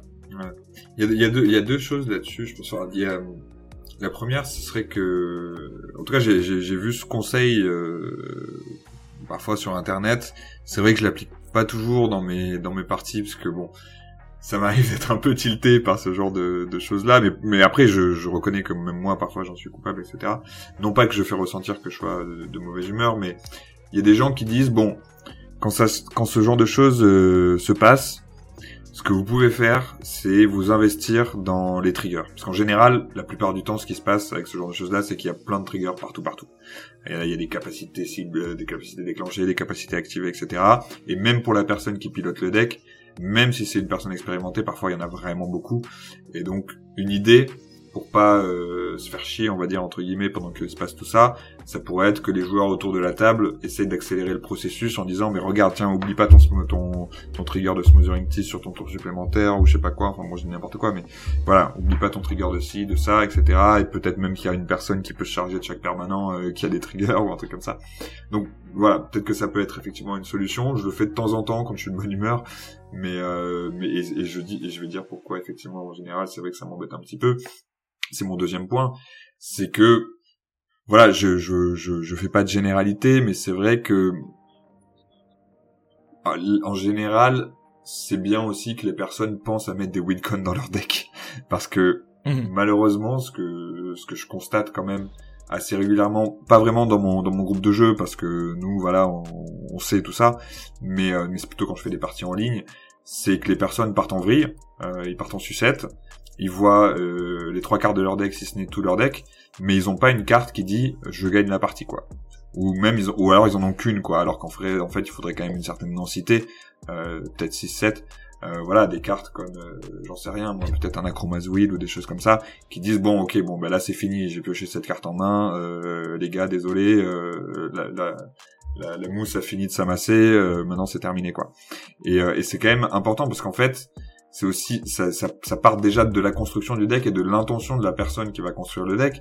Est-ce que ton deck, tu veux juste faire de la value et jouer au solitaire devant les autres, ou est-ce que quand même ton intention c'est euh, terminer la partie pour qu'ensuite on puisse en refaire une autre et, euh, et faire plusieurs games dans la soirée quoi. Donc euh, donc voilà, je pense que c'est aussi même là dès le niveau de la construction à avoir avoir ça en tête en tout cas quand on fait ce genre de deck ou en tout cas quand on sait que notre deck peut partir dans ce genre de, de direction, pensez aux autres, mettez des win Ouais. Ouais, oui, bien évidemment, hein, mettez des wincons, c'est important euh, pour, euh, euh, pour le mental de tout le monde. c'est ça. pour, pour, pour, la bonne humeur globale, et puis même en, vrai, et pourquoi pas aussi carrément exprimer de dire hmm, bon, je sais pas trop où je vais là, en fait, tu vois, parce que ça sera toujours faut pas hésiter à dire bon ben voilà en fait je suis en train de perdre mes moyens et il euh, faut pas faut pas que ça soit un mauvais moment pour vous non plus. Et euh, l'idée c'est que tout le monde passe un bon moment faut pas l'oublier. Est-ce que ça te dit de passer sur euh, le troisième point de ces mécaniques craquées en commandeur? Let's go. Allez, le troisième point, ce sont tous les effets qui trigger à chaque tour. Et du coup, bah, comme un tour de table, c'est 4, 4, personnes si vous jouez à 4, bien évidemment. Sinon, c'est 3 si vous jouez à 3. Hein. Fait tous ces effets qui, à l'image de la prophétesse de Crufix qui, est, qui est bannie, hein, qui nous dit de dégager tous les terrains et pendant, pendant la phase de dégagement des autres joueurs. Hein donc euh, du coup euh, nous permet de nous dégager à chaque tour. On a aussi la Dryade des jeunes pousses euh, qui nous permet de mettre un 1 sa probillance au début de l'entretien de chaque joueur, musener des graines, bref tous ces effets là qui trigger à, chaque tour. Aussi bah, coma hein, qui s'est rajouté en tant que Donc qu'est-ce qu'on qu'est-ce que tu penses de ces cartes Alors de façon générale, sur ces effets-là, je pense que c'est pas tant une question de du design à proprement parler, c'est-à-dire du fait que ça trigger euh, à chaque entretien ou à chaque euh, ou à chaque étape de fin. Je pense que c'est une question de curseur. Euh, et justement, euh, c'est marrant parce que tu viens de mentionner Coma et, et je l'avais préparé au cas où pour cette émission, au cas où on en discuterait. Et, et je pense que Coma illustre bien à quel point c'est vraiment le curseur qui est le problème et pas forcément le fait que ce soit à chaque à chaque tour. Euh, dans le sens où coma pour remettre dans la tête euh, des gens et des auditeurs, c'est trois euh, trois incolores, deux mana bleu, deux mana euh, deux mana vert. Il peut pas être contré. C'est une 7-7 je crois. J'espère, je crois que je me trompe pas. 6-6. 6-6 pardon. Euh, qui crée à chaque entretien de chaque joueur une 3-3 vanilla et il a l'option d'engager euh, ces trois, c'est pas forcément ces trois trois là, c'est des coma coils, c'est des coils. Il faut engager un coil. je l'ai sous les yeux là. Il ah, dit que on peut sacrifier un ah, serpent. voilà, et on choisit entre engager un permanent ciblé et ses capacités ne peuvent pas être activées ce tour-ci, ou alors rendre coma euh, indestructible jusqu'à la fin du tour. Voilà. Et donc euh, là, techniquement, on voit très, on voit très bien qu'en fait, c'est pas tant le fait euh, qu'il fasse une 3-3 euh, à chaque à chaque entretien qui est problématique, c'est le fait qu'il puisse les utiliser pour verrouiller le board. Voilà. Et, et donc du coup, c'est en fait ce qui a été écrit sur la carte en dehors du fait qu'il fasse des 3-3 à chaque entretien. C'est comme en général et souvent en plus comme comme pour les cartes que tu as citées, souvent en général, ces, ces capacités d'entretien, c'est créer un, euh, c'est créer un jeton ou c'est euh, faire un petit peu de card advantage euh, déguisé, etc. voilà. Et Consecrated Sphinx, je pense, illustre exactement ça. Enfin, illustre ça tout aussi bien. le problème, c'est pas tant de faire du card advantage à chaque entretien, parce qu'il y a plein de façons de faire du card advantage à chaque entretien. Ça pourrait être un effet de défausse pioche, par exemple. Mais non, Consecrated Sphinx, c'est à chaque fois qu'un adversaire pioche une carte, et pioche deux cartes. Donc du coup, il y a même pas une clause pour restreindre ça à la à chaque fois, à chaque à chaque pioche de début de, de tour euh, des adversaires, c'est vraiment à chaque mm. fois qu'ils piochent une carte n'importe quand. Donc en fait, c'est vraiment ça, à mon avis, c'est vraiment c'est le curseur et c'est les limites en fait, et c'est à quel point on, on, on est conscient que quand on fait cette capacité-là, bon, évidemment, Consecrated Sphinx, il n'y avait pas encore le commandeur qui était aussi répandu, mais c'est dans le design être conscient que il va y avoir trois voire quatre instances euh, de cette capacité, et donc du coup, à partir de là, se dire bon, peut-être qu'on va essayer de, de le restreindre pour pas que ça devienne beaucoup trop de value. Et je pense que Coma est une, est une des plus grosses erreurs euh, de, de, ces récentes années qui créent des patterns de jeu qui sont absolument pas fun. Euh, bon, j'ai l'air d'être très négatif dans tes, dans tes podcasts, mais c'est parce qu'on parle des trucs cassés. Mais mais euh, mais euh, mais, euh, mais voilà. Mais à chaque fois qu'il y a un coma sur le champ de bataille, euh, il y a juste à poser coma. On peut pas le contrer. Euh, et ensuite ça fait sa value tout seul, et ensuite ça verrouille le board des adversaires tout seul. Et, euh, et voilà, et je pense que il faut être attentif à ça en fait dans, dans, dans, la façon dont sont designées les cartes. Mais dans l'absolu, euh, moi je suis pas du tout contre le schéma. Au contraire, je trouve ça très rigolo que, que des cartes puissent, euh, puissent prendre avantage, puissent tirer avantage du fait qu'on soit en commandeur. Hmm. Alors, il y, a, y a plusieurs choses. Tout d'abord, euh, en fait, ce trigger-là, il mange aussi du temps. C'est-à-dire a mis un petit peu à l'image de Restic Study, rien que le fait de dire attends, tu fais ça, est-ce que tu payes euh, un de plus? Attends, je pioche une carte. En fait, voilà, ça, mange un peu du temps. Euh, si ce n'est que tu peux le faire aussi par automatisme. Hein. Coma, t'as pas forcément obligation de rappeler le trigger, en tout cas à haute voix, comme ça si tu veux que ta partie soit fluide, dans l'idéal, faudrait le faire, mais bon, je pense que c'est toléré que tu mettes ta 3-3 à partir du moment où tu as joué Coma, je pense que les gens ont bien compris qu'il y avait une menace sur le board. Est-ce que c'est une histoire de curseur? Bon, tu parlais du Sphinx consacré. Euh, a priori, je pense que s'il il était édité, réédité aujourd'hui, euh, il y aurait marqué euh, faites cet effet-là une seule fois par tour. Et encore, à minima. C'est possible que le design soit complètement revu. Après, il y, a plein de cartes qui ont été éditées dans ce sens-là, où le commandeur était pas aussi dominant qu'il l'est aujourd'hui, donc j'ai bien envie de leur donner un petit peu ce, un, petit peu comme euh, Cyclonic Rift qu'on avait évoqué dans, l'épisode précédent, c'est-à-dire que bon, bah voilà, le, commandeur est apparu, il se trouve que ces effets-là en profitent beaucoup. Est-ce que c'est grave? Est-ce que c'est pas grave? C'est pas bien, tant pis. Mais, euh, mais Koma, euh, il est apparu à une période où le commandeur était très en vogue. je pense même qu'il a été aussi bien, comment dire, bien designé pour être un commandant du format.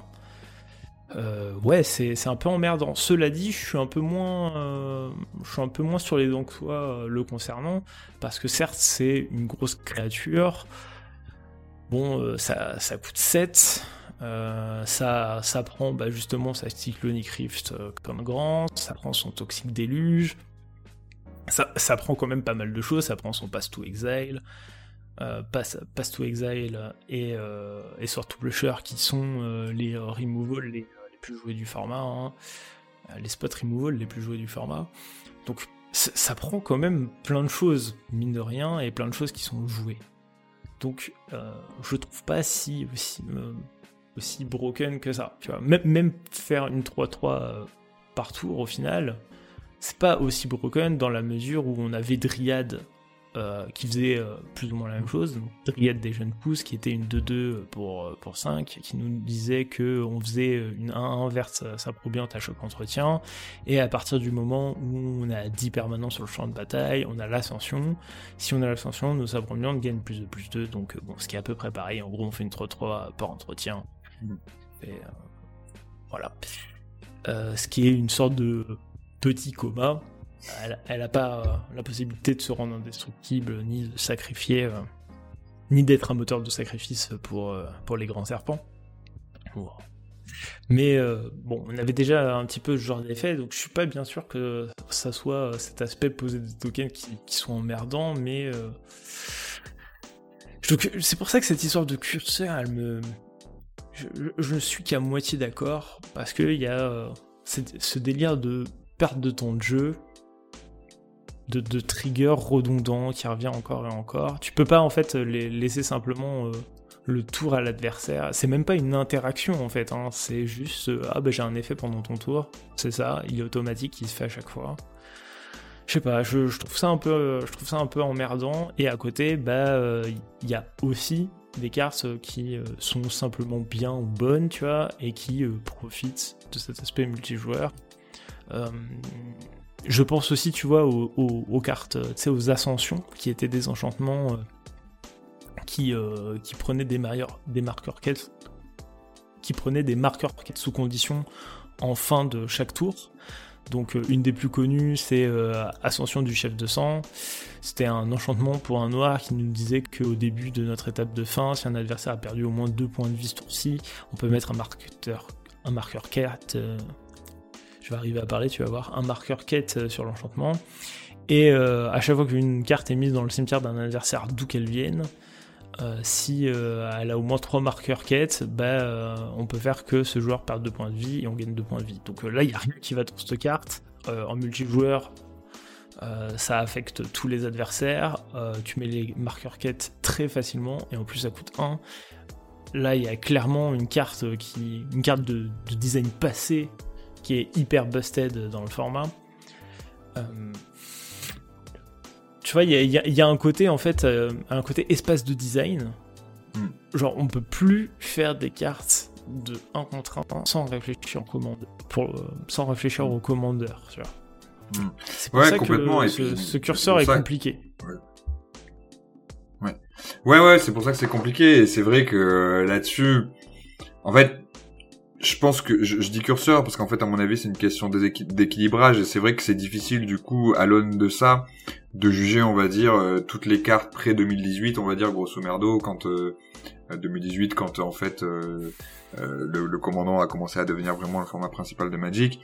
C'est difficile de, de, de, juger des cartes comme Ascension, en tout cas l'équilibrage de ces cartes-là, euh, aujourd'hui, avec nos yeux d'aujourd'hui. Parce qu'effectivement, c'est vrai que c'est des cartes qui parfois peuvent être problématiques dans des parties parce que on a l'impression que c'est le fait que ce soit répété sur euh, trois ou quatre joueurs qui fait que c'est oppressant mais il y a d'autres paramètres aussi en fait dans la carte. Il n'y a pas que le fait que ça se passe à chaque entretien. Ça aurait pu être par exemple le coût en mana. Par exemple, si elle avait coûté 4 parce que les gens, euh, les, designers de Wizards of the Coast savaient qu'elle allait être très forte en commandant, ils auraient peut-être pris ça en, en, compte dans leur euh, dans, mm. dans leur réflexion.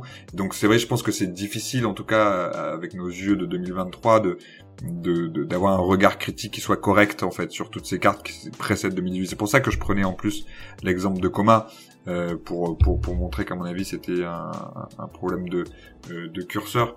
Mais, euh, mais par exemple, la, la, la, la, Dryade, pour moi c'est un exemple tout à fait réussi euh, même si j'entends hein, ce que tu dis sur euh, les triggers, même si bon, je pense qu'un petit jeton à 1 de temps en temps, bon, ça va, ça, ça prend pas trop de temps, mais je peux entendre dans le sens où moi-même j'avais fait un, j'avais fait un deck euh, entretien tribal euh, où en gros toutes les cartes que j'avais dans mon deck se déclenchaient à tous les entretiens, enfin en tout cas le plus possible.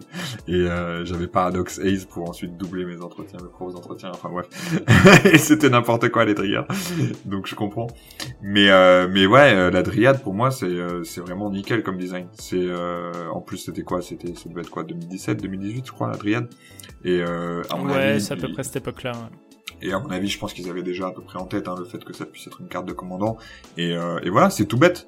Euh, c'est tout bête, ça fait des 1 qui deviennent 3-3, t'es, récompensé si t'arrives à garder ton board, c'est-à-dire si t'arrives à le protéger, euh, si tu fais pas des attaques n'importe comment pour garder tes saprobiontes. Donc, euh, je sais pas, je, trouve ça très astucieux, et, et, et, quand tu compares effectivement comme tu l'as fait la Dryade et Coma, euh, je pense qu'il y en a un des deux qui est effectivement beaucoup poussé pour effectivement comme tu l'as dit faire en sorte que ce soit un commandant qui soit viable et que et que ce soit une chase card et euh, mm.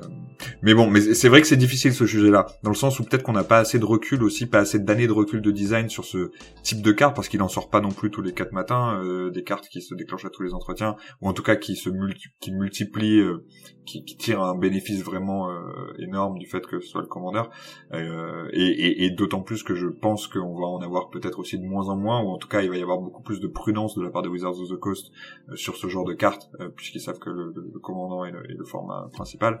Euh, et, donc ouais, c'est vrai qu'en gros, en gros, si tu veux, je pense qu'on a vraiment 5 ans de cartes de ce type pour, pour pouvoir les juger, quoi.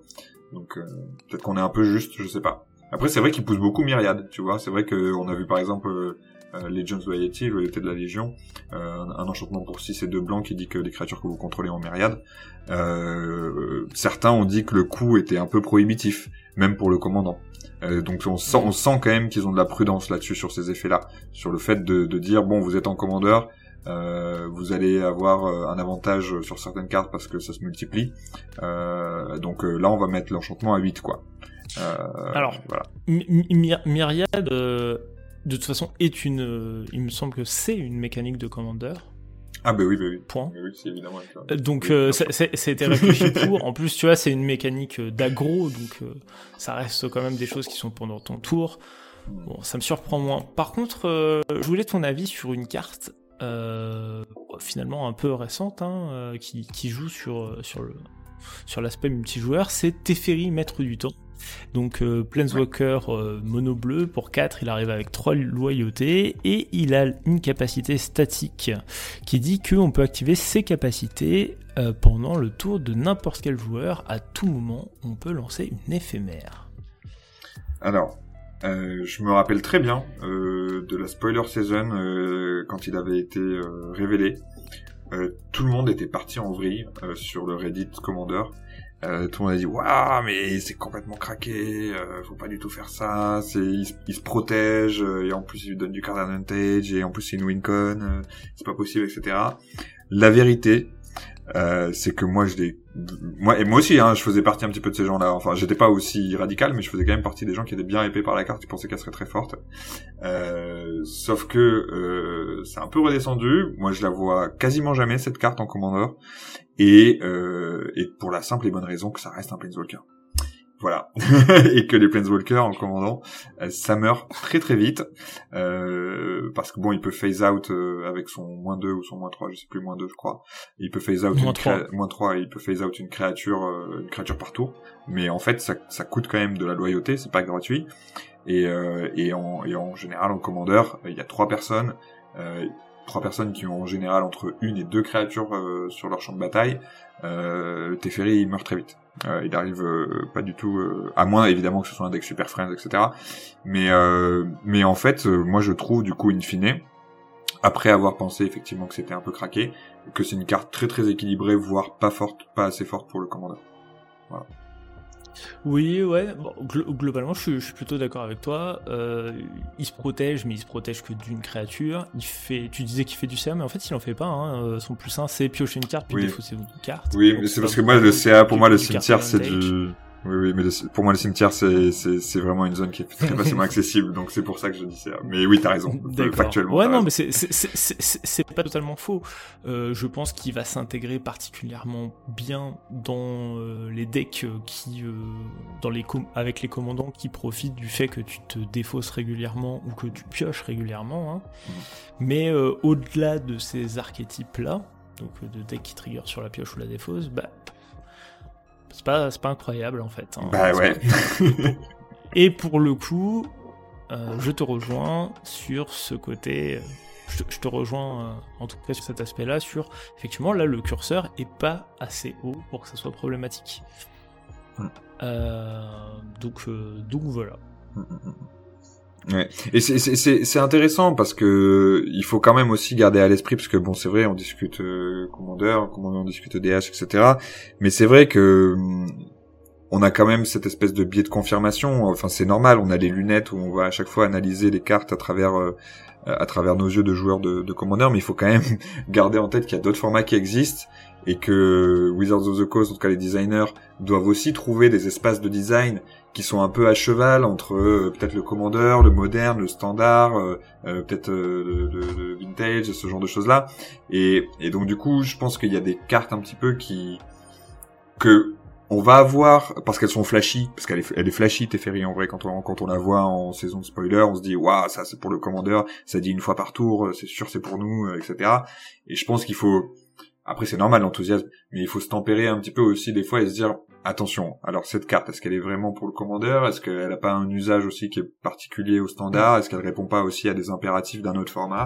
Euh, Voilà, mais forcément, on connaît moins bien ces autres formats, donc on va avoir un petit peu de, du mal à, essayer d'équilibrer et de balancer nos, avis euh, là-dessus.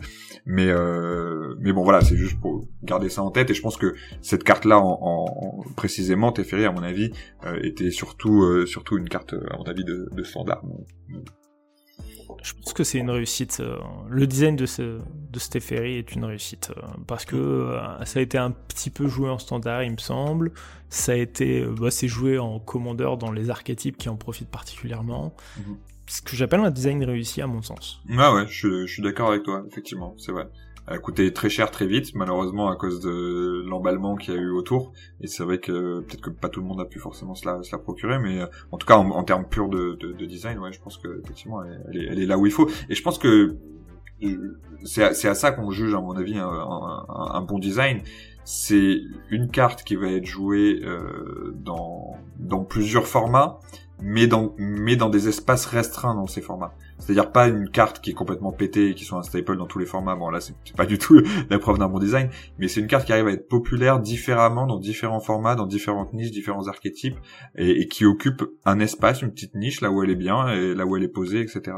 Et, euh, et je pense qu'effectivement euh, Teferi il trouve ça bien. Ouais. Hmm. Bon. Et pour la dernière mécanique euh, que je voulais te proposer, elle est un petit peu, euh, elle est un petit peu 2023 cette mécanique, c'est la mécanique euh, des marqueurs poison, donc qui englobe infection et du coup la nouvelle capacité toxique. Maintenant que bah, on est au mois de mai, que All We Be One est un peu passé, je pense qu'on a un peu plus de recul hein, sur les craintes qu'il y avait autour de la mécanique. Qu'est-ce que tu en penses? Euh, Ouais, alors limite on n'est pas dans le bon épisode pour en parler parce que je pense pas du tout que les marqueurs poison euh, soient une mécanique cassée. Euh, je pense que ce qui s'est passé avec All You Be One, c'est que voilà l'infect a un, passif. Euh, il a un passif d'éliminer très vite les joueurs, en tout cas un joueur. Euh, il a un passif dans d'autres formats aussi. Je pense que ça joue euh, le fait que ça, ça, peut tuer assez vite. Mais euh, mais j'en pense que juste le, le 7 il a donné un petit peu plus euh, d'outils euh, et en plus euh, des outils qui vont pas forcément dans le sens de de ce qui fait peur aux joueurs, c'est-à-dire avoir une élimination rapide. Euh, un peu plus d'outils, un archétype qui était déjà pas très très fort. Euh, mm. un archétype qui qui est assez lent, soit soit qui est assez assez, assez lent dans le sens où euh, il va vite pouvoir euh, tuer une personne. Ça c'est vrai, on le sait. Euh, voilà, on a une créature infecte, on lui met un boost qui lui donne plus 8 ou plus 9, et puis euh, et puis c'est bon, ça tue quelqu'un. Mais ensuite, la personne soit va se faire brasser, soit va se faire gérer une, une, une, pièce un peu clé de son champ de bataille et va avoir énormément de mal à rebuild et va perdre en célérité, va perdre en pêche, va perdre en gaz et va s'écraser euh, lamentablement derrière des euh, contre des, des, decks qui en général en commandeur euh, tiennent plus facilement le, le, jeu long. Et, et, au contraire moi j'ai vraiment accueilli ces, nouvelles cartes poison avec toxique notamment et avec les cartes aussi qui qui avaient des payoffs s'il y avait plusieurs s'il y avait trois compteurs poison ou plus sur plusieurs adversaires. Je trouvais que c'est une manière très très astucieuse de euh, d'encourager une, stratégie poison qui soit un peu plus euh, qui soit moins euh, toi je te tue et ensuite tu regardes les 40 minutes du reste de la partie ce que, ce que je comprends peut être très frustrant hein, ça j'enlève pas mais plus envoyer les compteurs sur différents adversaires, en faire de la value, essayer de tenir le long game pour ensuite essayer de tuer tout le monde en même temps. Et je trouvais que c'était vraiment très intelligent et, et, et, je pense que c'était un archétype qui avait besoin d'être un petit peu choyé euh, et qu'on lui rende un petit peu ses, ses, lettres de noblesse en quelque sorte parce que c'est vrai que quand euh, il y a des joueurs qui aiment bien l'infect, hein, euh, soit par euh, parce qu'ils ont joué ça quand ils étaient plus jeunes, soit parce qu'ils aiment bien la mécanique. Et c'est vrai qu'il y a quand même une, il faut le dire, hein, même sur les réseaux sociaux, sur il y a une haine envers les gens qui, qui, qui jouent infect. Ils se prennent vraiment des bâches assez assez intenses, alors que dans les faits, euh, ça prend pas ça prend pas vraiment de temps euh, aux adversaires si ce n'est peut-être à l'unique personne euh, à la loterie qui va qui va se faire sortir très rapidement. Mais euh, mais globalement euh, je trouve ça moins désagréable que que ce qu'on a évoqué tout à l'heure comme les tours supplémentaires ce genre de choses là voilà. Donc moi j'ai trouvé ça très très cool. Ok. Plusieurs trucs que tu as évoqués sur lesquels je veux revenir. Alors le principal, avant tout, le premier argument qu'on peut lire vis-à-vis de, cette détestation d'infect euh, ou, de cette appréhension euh, de toxique, c'est que euh, en commandeur, tu as 40 points de vie, donc ça doit être proportionnel, tout ça, tout ça, 10 c'est pas assez, faut remonter à 20. Bon, je, trouve que cet argument il est un peu fallacieux parce que souvent quand tu joues poison, bah a priori quand tu joues à 4 t'es seul à jouer poison. Donc en fait euh, c'est pas euh, c'est pas 10 points de vie, euh, c'est 10 points de vie que enfin c'est 10 marqueurs que tu dois mettre à 3 personnes. Là où en free for all, tu dois certes faire tomber beaucoup plus de points de vie, mais bah, tu le fais en entre guillemets en collectif et surtout il y a énormément d'effets qui font perdre des points de vie, que ça soit ne serait-ce que fetcher dans un Raveland, ça fait déjà perdre 3 points de vie. Euh, là où si ton plan de jeu c'est marqueur poison, t'es absolument pas aidé par ce genre de truc. Ça c'est euh, entre guillemets la mise en place. Ensuite, euh, la plupart des cartes, même avant All Will Be One, la plupart des cartes, sauf exception avec l'infection, étaient des cartes qui n'étaient pas vraiment très fortes. En tout cas pour les créatures. Bon voilà, on a deux grosses créatures qui ont l'infection qui sont particulièrement détestés, qui sont le colosse de Pestacier et euh, Skityrix, le dragon du fléau.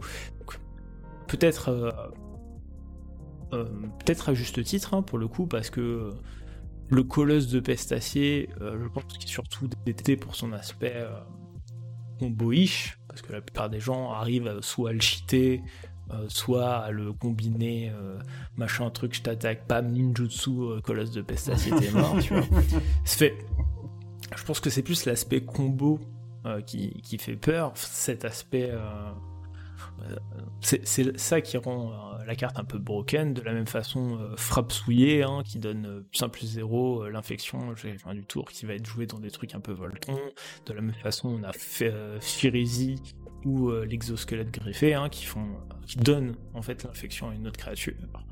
Donc oui, ces cartes-là sont, et peuvent être surprenantes et donc one shot. Donc c'est l'aspect que tu évoquais un peu plus tôt. Pareil pour tri Triomphe des Hordes on va donner l'infection à toutes nos bêtes, plus 1 plus 1 et le piétinement. Et donc euh, du coup on va euh, potentiellement OTK euh, un ou deux adversaires, rarement trois avec Triomphe des Hordes quand même, parce que bah, ça demande quand même une grosse quantité de poison à, mettre, donc ça veut dire que tu as beaucoup de créatures, que ton deck est bien en place et machin, et en fin de compte ta Triomphe des Hordes fait un, un Crater of Behemoth en moins bien, un peu de choses près, hein donc c'est pas vraiment lié à la mécanique euh, en elle-même.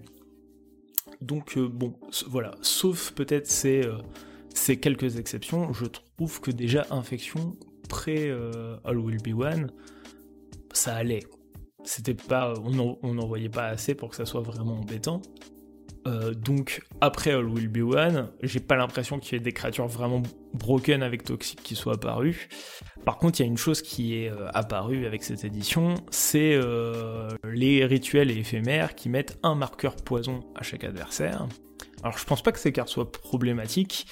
Par contre, ces cartes, elles fonctionnent vachement bien avec quelque chose qui rend les marqueurs poison bah, dérangeants, c'est la prolifération. Euh, qui, est en fait l'extension de la mécanique et qui est peut-être l'aspect. Euh, est-ce que finalement prolifération c'est pas l'aspect le plus frustrant des marqueurs poison? Mais euh, là-dessus sur la prolifération en fait, je pense qu'il faut il faut se mettre au, au, moment du processus de deck building en fait. C'est-à-dire qu'en fait, pour toute carte où on va essayer de faire rentrer au chausse-pied des effets de prolifération dans un deck infect, ça va être des cartes euh, en moins euh, sur euh, des cartes en moins de boost par exemple de créatures de créatures qui ont infect. Et donc du coup finalement qu'est-ce qui est le plus le plus violent en fait entre les deux? Je pense qu'aucun des deux n'est violent dans le sens où l'un bouffe l'autre, c'est-à-dire dans la construction de deck. Dans le sens où il faut choisir en fait un schéma de jeu. C'est soit euh, ça va être euh, des grosses créatures euh, infectes et donc du coup on va mettre dans son deck des plus 5 plus 5 ou des plus 5 plus 0, des choses comme ça, etc. pour essayer vraiment de, de tuer les adversaires avec une grosse créature qui passe avec piétinement ou avec de l'évasion de façon générale. Soit effectivement il va y avoir la stratégie qui a été déployée dans les, dans les decks précon de Be One, c'est-à-dire ça va être la distribution en fait. Et donc là-dessus, et, donc c'est là où effectivement, je pense qu'à mon avis, la prolifération va être pertinente, parce que du coup, euh, la prolifération euh, n'est bien qu'aussi euh, qu'au regard des choses à proliférer. C'est-à-dire qu'il faut quand même d'abord réussir à mettre au moins un marqueur poison donc sur chaque adversaire pour que ce soit vraiment efficace parce que quand même en, en commandeur et comme tu l'as très bien rappelé les marqueurs poison il faut que chacun en ait 10 donc du coup il faut mettre 30 marqueurs poison ce qui est quand même assez énorme, euh, à trois adversaires qui les voient venir en plus, ces compteurs poison, euh, ces marqueurs poison, pardon. Et, euh, et donc du coup, euh, c'est quand même assez laborieux, euh, dans le sens où il faut réussir à passer chez chaque adversaire, ou alors tomber, euh, piocher sur un des quelques-uns, il y en a, y en a pas beaucoup hein, non plus, hein, des, des, des, sorts qui ont été imprimés où il y a écrit tout le monde a un compteur, un marqueur poison. c'est quelques-uns. Et, et ensuite, il faut proliférer euh, 3, 4, 5 fois, etc.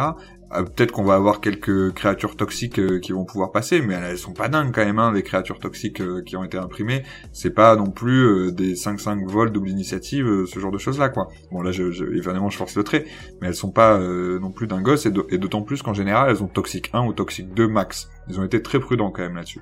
Et ce, qui est bien par ailleurs, hein, je pense.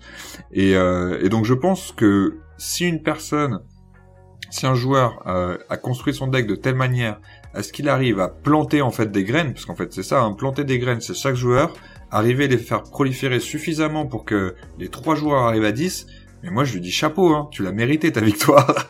Et donc euh, moi je suis vraiment pas euh, effrayé par ça, d'autant plus que les, les, les, cartes qui, qui prolifèrent, qui prolifèrent, euh, le plus efficacement, pardon, euh, elle coûte cher et notamment j'ai plus son nom en tête euh, malheureusement, mais l'artefact qui coûte 6 et il faut l'engager pour 4 pour qu'il prolifère deux fois.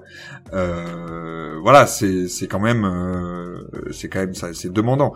Il y a y a évidemment les, deux les deux cartes les deux créatures à 3 que sont le sage d'évolution et et le la bleue je m'en rappelle plus qui prolifèrent respectivement quand il y a du landfall et quand euh, un éphémère rituel est joué, si je me trompe pas, euh, mais qui correspondent quand même ces deux cartes-là qui sont les plus efficaces euh, en termes de prolifération, qui correspondent à des archétypes. Donc ça va quand même demander d'orienter son deck euh, pour satisfaire une seule carte. Est-ce que c'est judicieux dans le deck building de faire ça, etc. Je je suis pas sûr. Donc il y a quand même des contraintes de deck building autour de, de, de, de cet archétype de, de, de prolifération de marqueurs poison qui, à mon sens, rendent l'archétype honnête, viable. Je dis pas que c'est pas viable, mais honnête par rapport à tout ce qui existe de beaucoup plus pété à mon avis comme archétype euh, en commandeur. En bleu, tu parlais de la canaliseuse de flux oui, voilà, et euh, l'artefact euh, qui prolifère, c'est machine de contagion, effectivement. Merci beaucoup.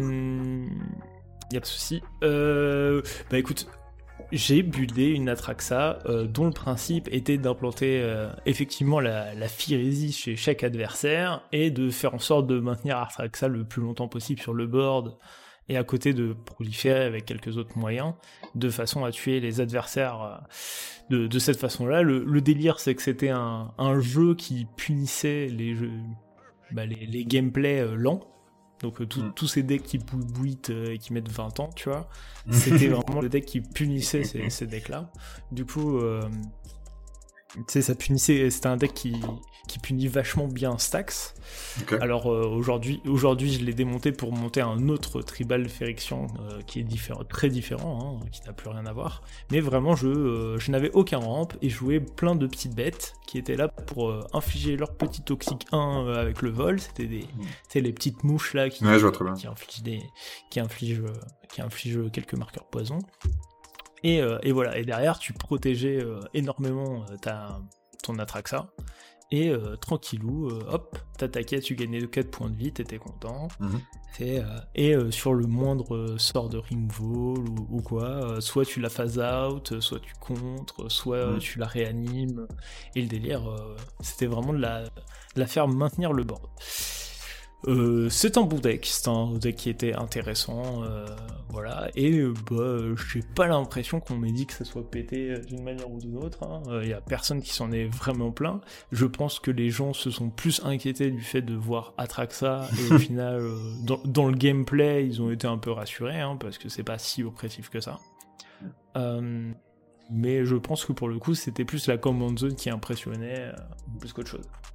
Je pense que cette stratégie en plus est, vraiment beaucoup plus viable que la stratégie infect classique qui, repose sur le fait de faire des grosses créatures infect, dans le sens où c'est beaucoup plus euh, sneaky, on va dire entre guillemets dans le sens où les gens ils vont se dire bon j'ai un j'ai un marqueur poison bon ben ok euh, bon mais en attendant euh, il y a un Consecrated Sphinx à gérer sur le bord de l'autre euh, je vais peut-être pas me préoccuper du, du, de la personne qui prolifère une fois tous les deux tours quoi.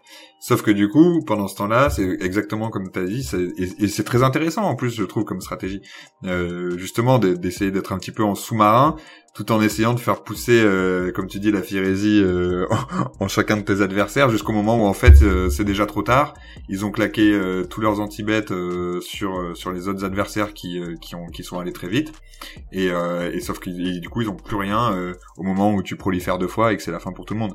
Et je pense que ça demande de, quand même d'avoir des certaines des, bonnes capacités de pilote de deck euh, parce que et, et, notamment aussi en termes de politique euh, parce que il faut arriver malgré le fait qu'il y ait une menace qui est très claire hein, avec les marqueurs poison quand on a dit son meurt il faut il faut réussir à, à changer l'attention, à la rediriger vers quelqu'un d'autre, ou en tout cas aussi je pense que ça demande aussi un certain un certain talent aussi de, de constructeur, parce que je pense qu'il faut aussi anticiper euh, cette politique-là et la menace que représentent les marqueurs poison ou comment elle est perçue chez les adversaires, ça il faut l'anticiper dans la construction du deck.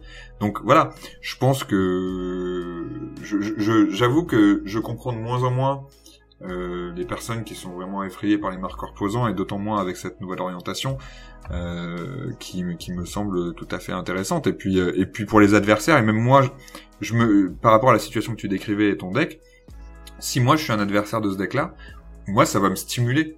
Ça va me stimuler d'être dans une euh, dans une espèce de course contre la montre et de et d'essayer de résoudre un petit peu le puzzle que tu vas me proposer et d'échapper euh, au, dixième marqueur poison. Et tu vois, si j'y échappe, je suis au neuvième et en fait j'arrive finalement à échapper euh, au dixième marqueur poison et que j'arrive finalement à, te battre ou l'inverse. Je pense que ça fait des scénarios de partie qui sont super intéressants en plus. Alors, euh, tu as raison sur la totalité des aspects que tu as évoqués. si ce n'est un, en fait, c'est pas si sneaky que ça dans la mesure où euh, en fait t'as vraiment un compte à rebours hein, qui se met sur ta tête. Oui. Et, euh, et par contre, effectivement, il faut vraiment. Euh, en fait, ton meilleur allié, ça va être l'adversaire qui va se développer énormément. Parce que du coup, il va prendre l'attention, effectivement. Et bah, faut faire en sorte que l'attention reste sur lui. Parce que, en fait, tout le monde a ce chrono là sur la tête. Quoi. Par contre, le truc qui était un peu fourbe dans ce pack, c'est-à-dire que euh, bah, t'as réussi à mettre un adversaire à 4 marqueurs poison, 6 marqueurs poison, tu vois, et bam, tu mets une frappe souillée avec, euh, mmh. avec Atraxa et, tu l'OTK, tu vois. Et, euh, et c'est là où c'était un peu fourbe, parce que euh, ça prenait aussi cet aspect mm. de, de, de, booster une créature euh, pour, euh, pour, pour, pour, one shot. Mais parce que tu peux pas te permettre de laisser 10 tours passer. Mm. oui, c'est ça. Bah et, et, et, et, juste faire de la figuration avec ta Atraxa, hein, c'est mm, pas possible, t'es es obligé d'essayer de faire d'autres choses. Par contre, ce deck avait d'énormes problèmes, notamment pour générer du card advantage, parce que en fait, euh, infection, ou en tout cas poison en général, n'est pas euh, une mécanique euh, qui rampe et qui fait du CA. C'est une mm. mécanique qui est strictement offensive. Mm. Et donc du coup qui a bah, tous les toutes les faiblesses qui vont avec. Mm. Ce n'est pas une mécanique qui pioche, qui fait de la value facilement. Par contre c'est une mécanique oppressive d'oppression. Bah, ils, ont essayé un petit peu, je crois, de corriger ça dans deux trois cartes qui donnent du card advantage si euh, tous les adversaires ont trois marqueurs poison. Je crois qu'il y en a deux ou trois qui sont comme ça. Mais euh, mais j'ai trouvé que c'était un c'était un peu dur quand même parce que faire du card advantage à partir du moment où trois adversaires ont trois marqueurs poison. C'est quand même un peu chaud. Ouais, mais c'est pas plus mal. Hein. En, en réalité, c'est pas plus mal parce que du coup, ça t'oblige à avoir un building très exigeant. Hmm. Euh, et euh, je pense que si effectivement euh, tu euh, piochais comme un gouret en fonction de la poison des adversaires, ça commençait à devenir débile. Donc en fait, c'est bien que l'archétype mm. couvre. alors, il le couvre, mais il le couvre mal, mm. cette, partie, cette partie du gameplay qui pourtant est essentielle. Quelque, quelque, part, je, je suis d'accord avec toi dans le sens où, en fait, à chaque fois pour et, et c'est un raisonnement que j'applique à toutes les mécaniques. Euh, le problème, ça va pas être en fait euh, l'orientation des mécaniques, ça va être aussi l'inflation en fait, euh, l'inflation des cartes qui ont un lien avec telle mécanique. Par exemple, on l'a vu avec euh, avec euh, les trésors. Euh, Dockside était certes un problème, mais c'est l'inflation généralisée en fait de, des trésors qui est, qui, était, qui, est devenu un problème, qui n'était pas au début, mais parce qu'il y en a eu trop, c'est devenu un problème. Mm. Et je pense qu'avec euh, le poison, ils ont été assez prudents euh, dans le design, et effectivement, euh, voilà, avec des, des, des, des, checks, on va dire des contrôles, comme ce que tu disais, voilà, comme, comme sur les trois marqueurs poison, et euh, mais par contre, je pense que cette vigilance, elle doit perdurer. C'est-à-dire que si euh, d'aventure euh, il y aura un nouveau set euh, infection ou etc. et tout ça, il faudra voilà faire attention à prendre en compte aussi que dans le, le, le design s'adapte aussi. En tout cas pour le commandeur hein, évidemment, le design il faut l'adapter aussi à la, à, la, masse critique de cartes qui existe, qui ont une, relation en fait avec cette mécanique là. Et donc pour l'instant, je trouve qu'on a un endroit très très très bien euh, pour de façon générale euh, le poison. Euh, mais euh, mais effectivement, on, verra, on verra ce que ça donne à l'avenir. Mais, mais je pense qu'on est on est pas mal là. Ouais. Bon, en tout cas, pour les auditeurs qui seraient intéressés par euh, cette euh, liste Atraxa, je la mettrai en description de l'épisode. Euh, de la même façon, si vous détestez Infection, que vous trouvez ça vraiment trop fort et que c'est votre némésis, hein, j'ai bien envie de vous lire et que vous essayez de, de me convaincre. Hein. Moi, ça me va bien. Bon, par contre, si vous pouvez essayer de sortir des, arguments un peu originaux, ça, ça, serait très cool. Mais, mais je serais vraiment intéressé de voir s'il y a vraiment des, des, des raisons euh, des angles d'attaque euh, bah, que j'avais mm, mm. peut-être pas envisagé euh, vis-à-vis de la mécanique. C'est vraiment quelque chose qui m'intéresse. Mais moi, pour moi, pour moi, je, je, je, rajoute ça et, vraiment pour moi, c'est l'argument. Enfin, je, me répète, mais l'argument le plus convaincant que je trouve effectivement dans les decks infect, c'est c'est effectivement la personne qui va se faire sortir et attendre pendant 40 pendant 40 minutes que le reste de la, partie se termine. Et ça, vraiment, je l'entends. Euh, je l'entends vraiment parce que bon c'est juste pas agréable on vient jouer en fait il y a quelqu'un qui nous sort euh, vite fait et en plus en général le joueur d'infect euh, rejoint souvent la première personne qu'il a éliminé très très vite après vu que les deux autres lui mettent une cible sur la tête mais mais ça c'est un, un bon argument je pense quand même hmm. Bon, je te propose de passer en outre de cet épisode, de passer au moment du partage culturel. Euh, c'est un peu la tradition hein, sur le pince-crâne. Est-ce que c'est le moment où tu peux partager aux auditeurs une œuvre qui t'a marqué dernièrement, comme euh, un film, une série, un jeu vidéo, euh, voilà, une peinture, hein, pourquoi pas Est-ce que t'as un truc à partager aux auditeurs?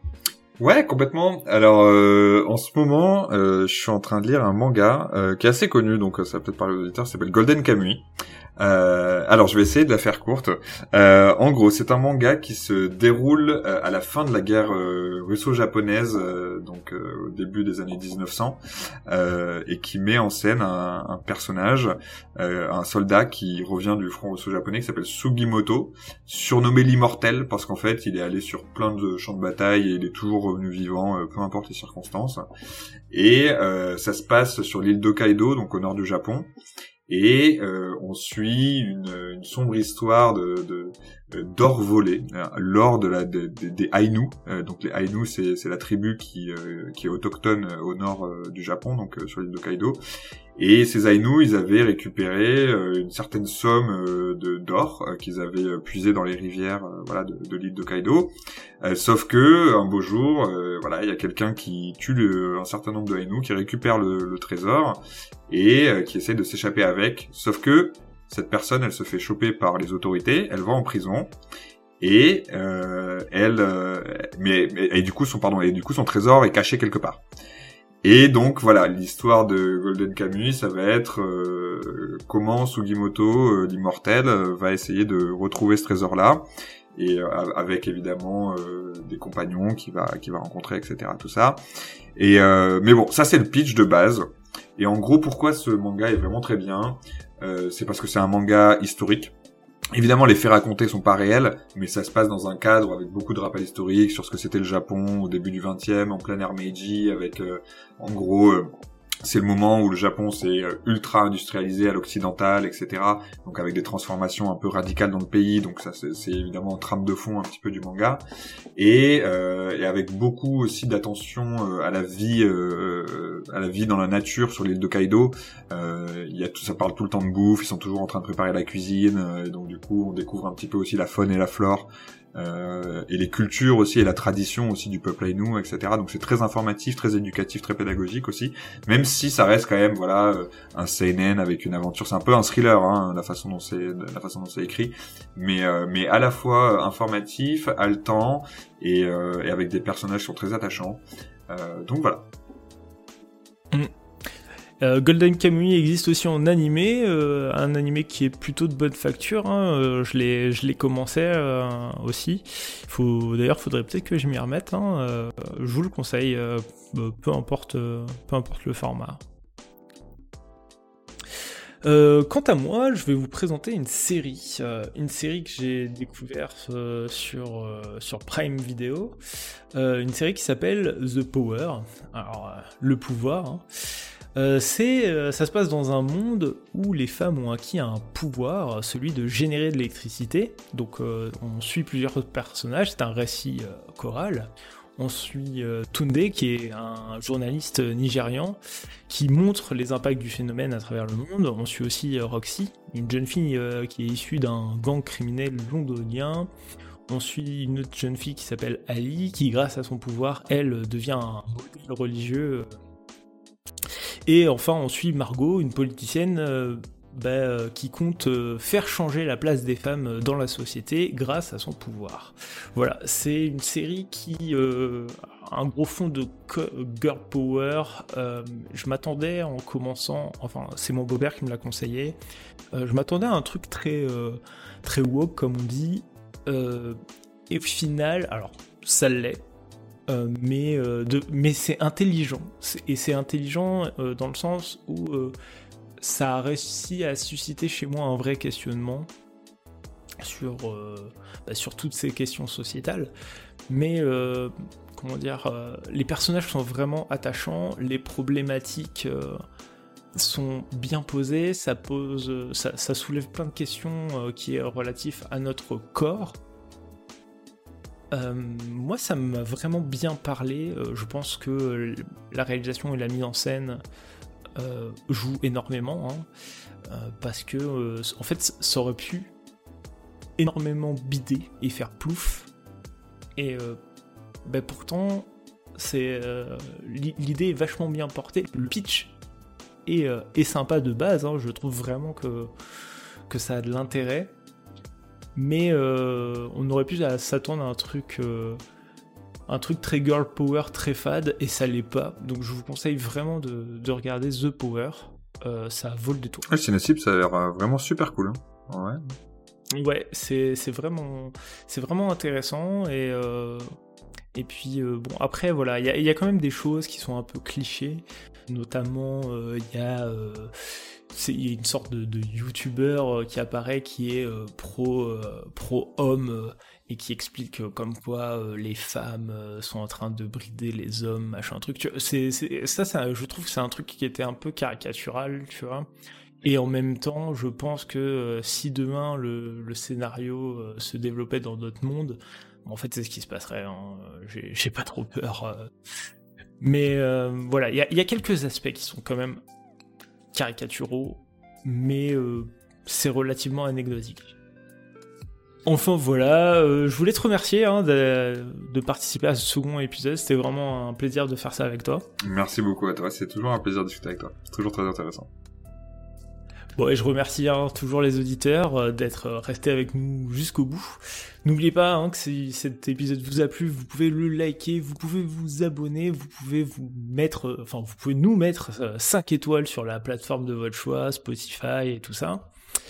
bah de même, hein, si vous avez des remarques, des suggestions, si vous n'êtes pas tout à fait d'accord avec ce qu'on a évoqué, n'hésitez pas à nous exprimer ça en commentaire. Moi, je réponds à peu près à tout. Et euh, bah, je vous souhaite plein de bons top deck et pas trop de malades. C'était le Pince Crâne. Salut Salut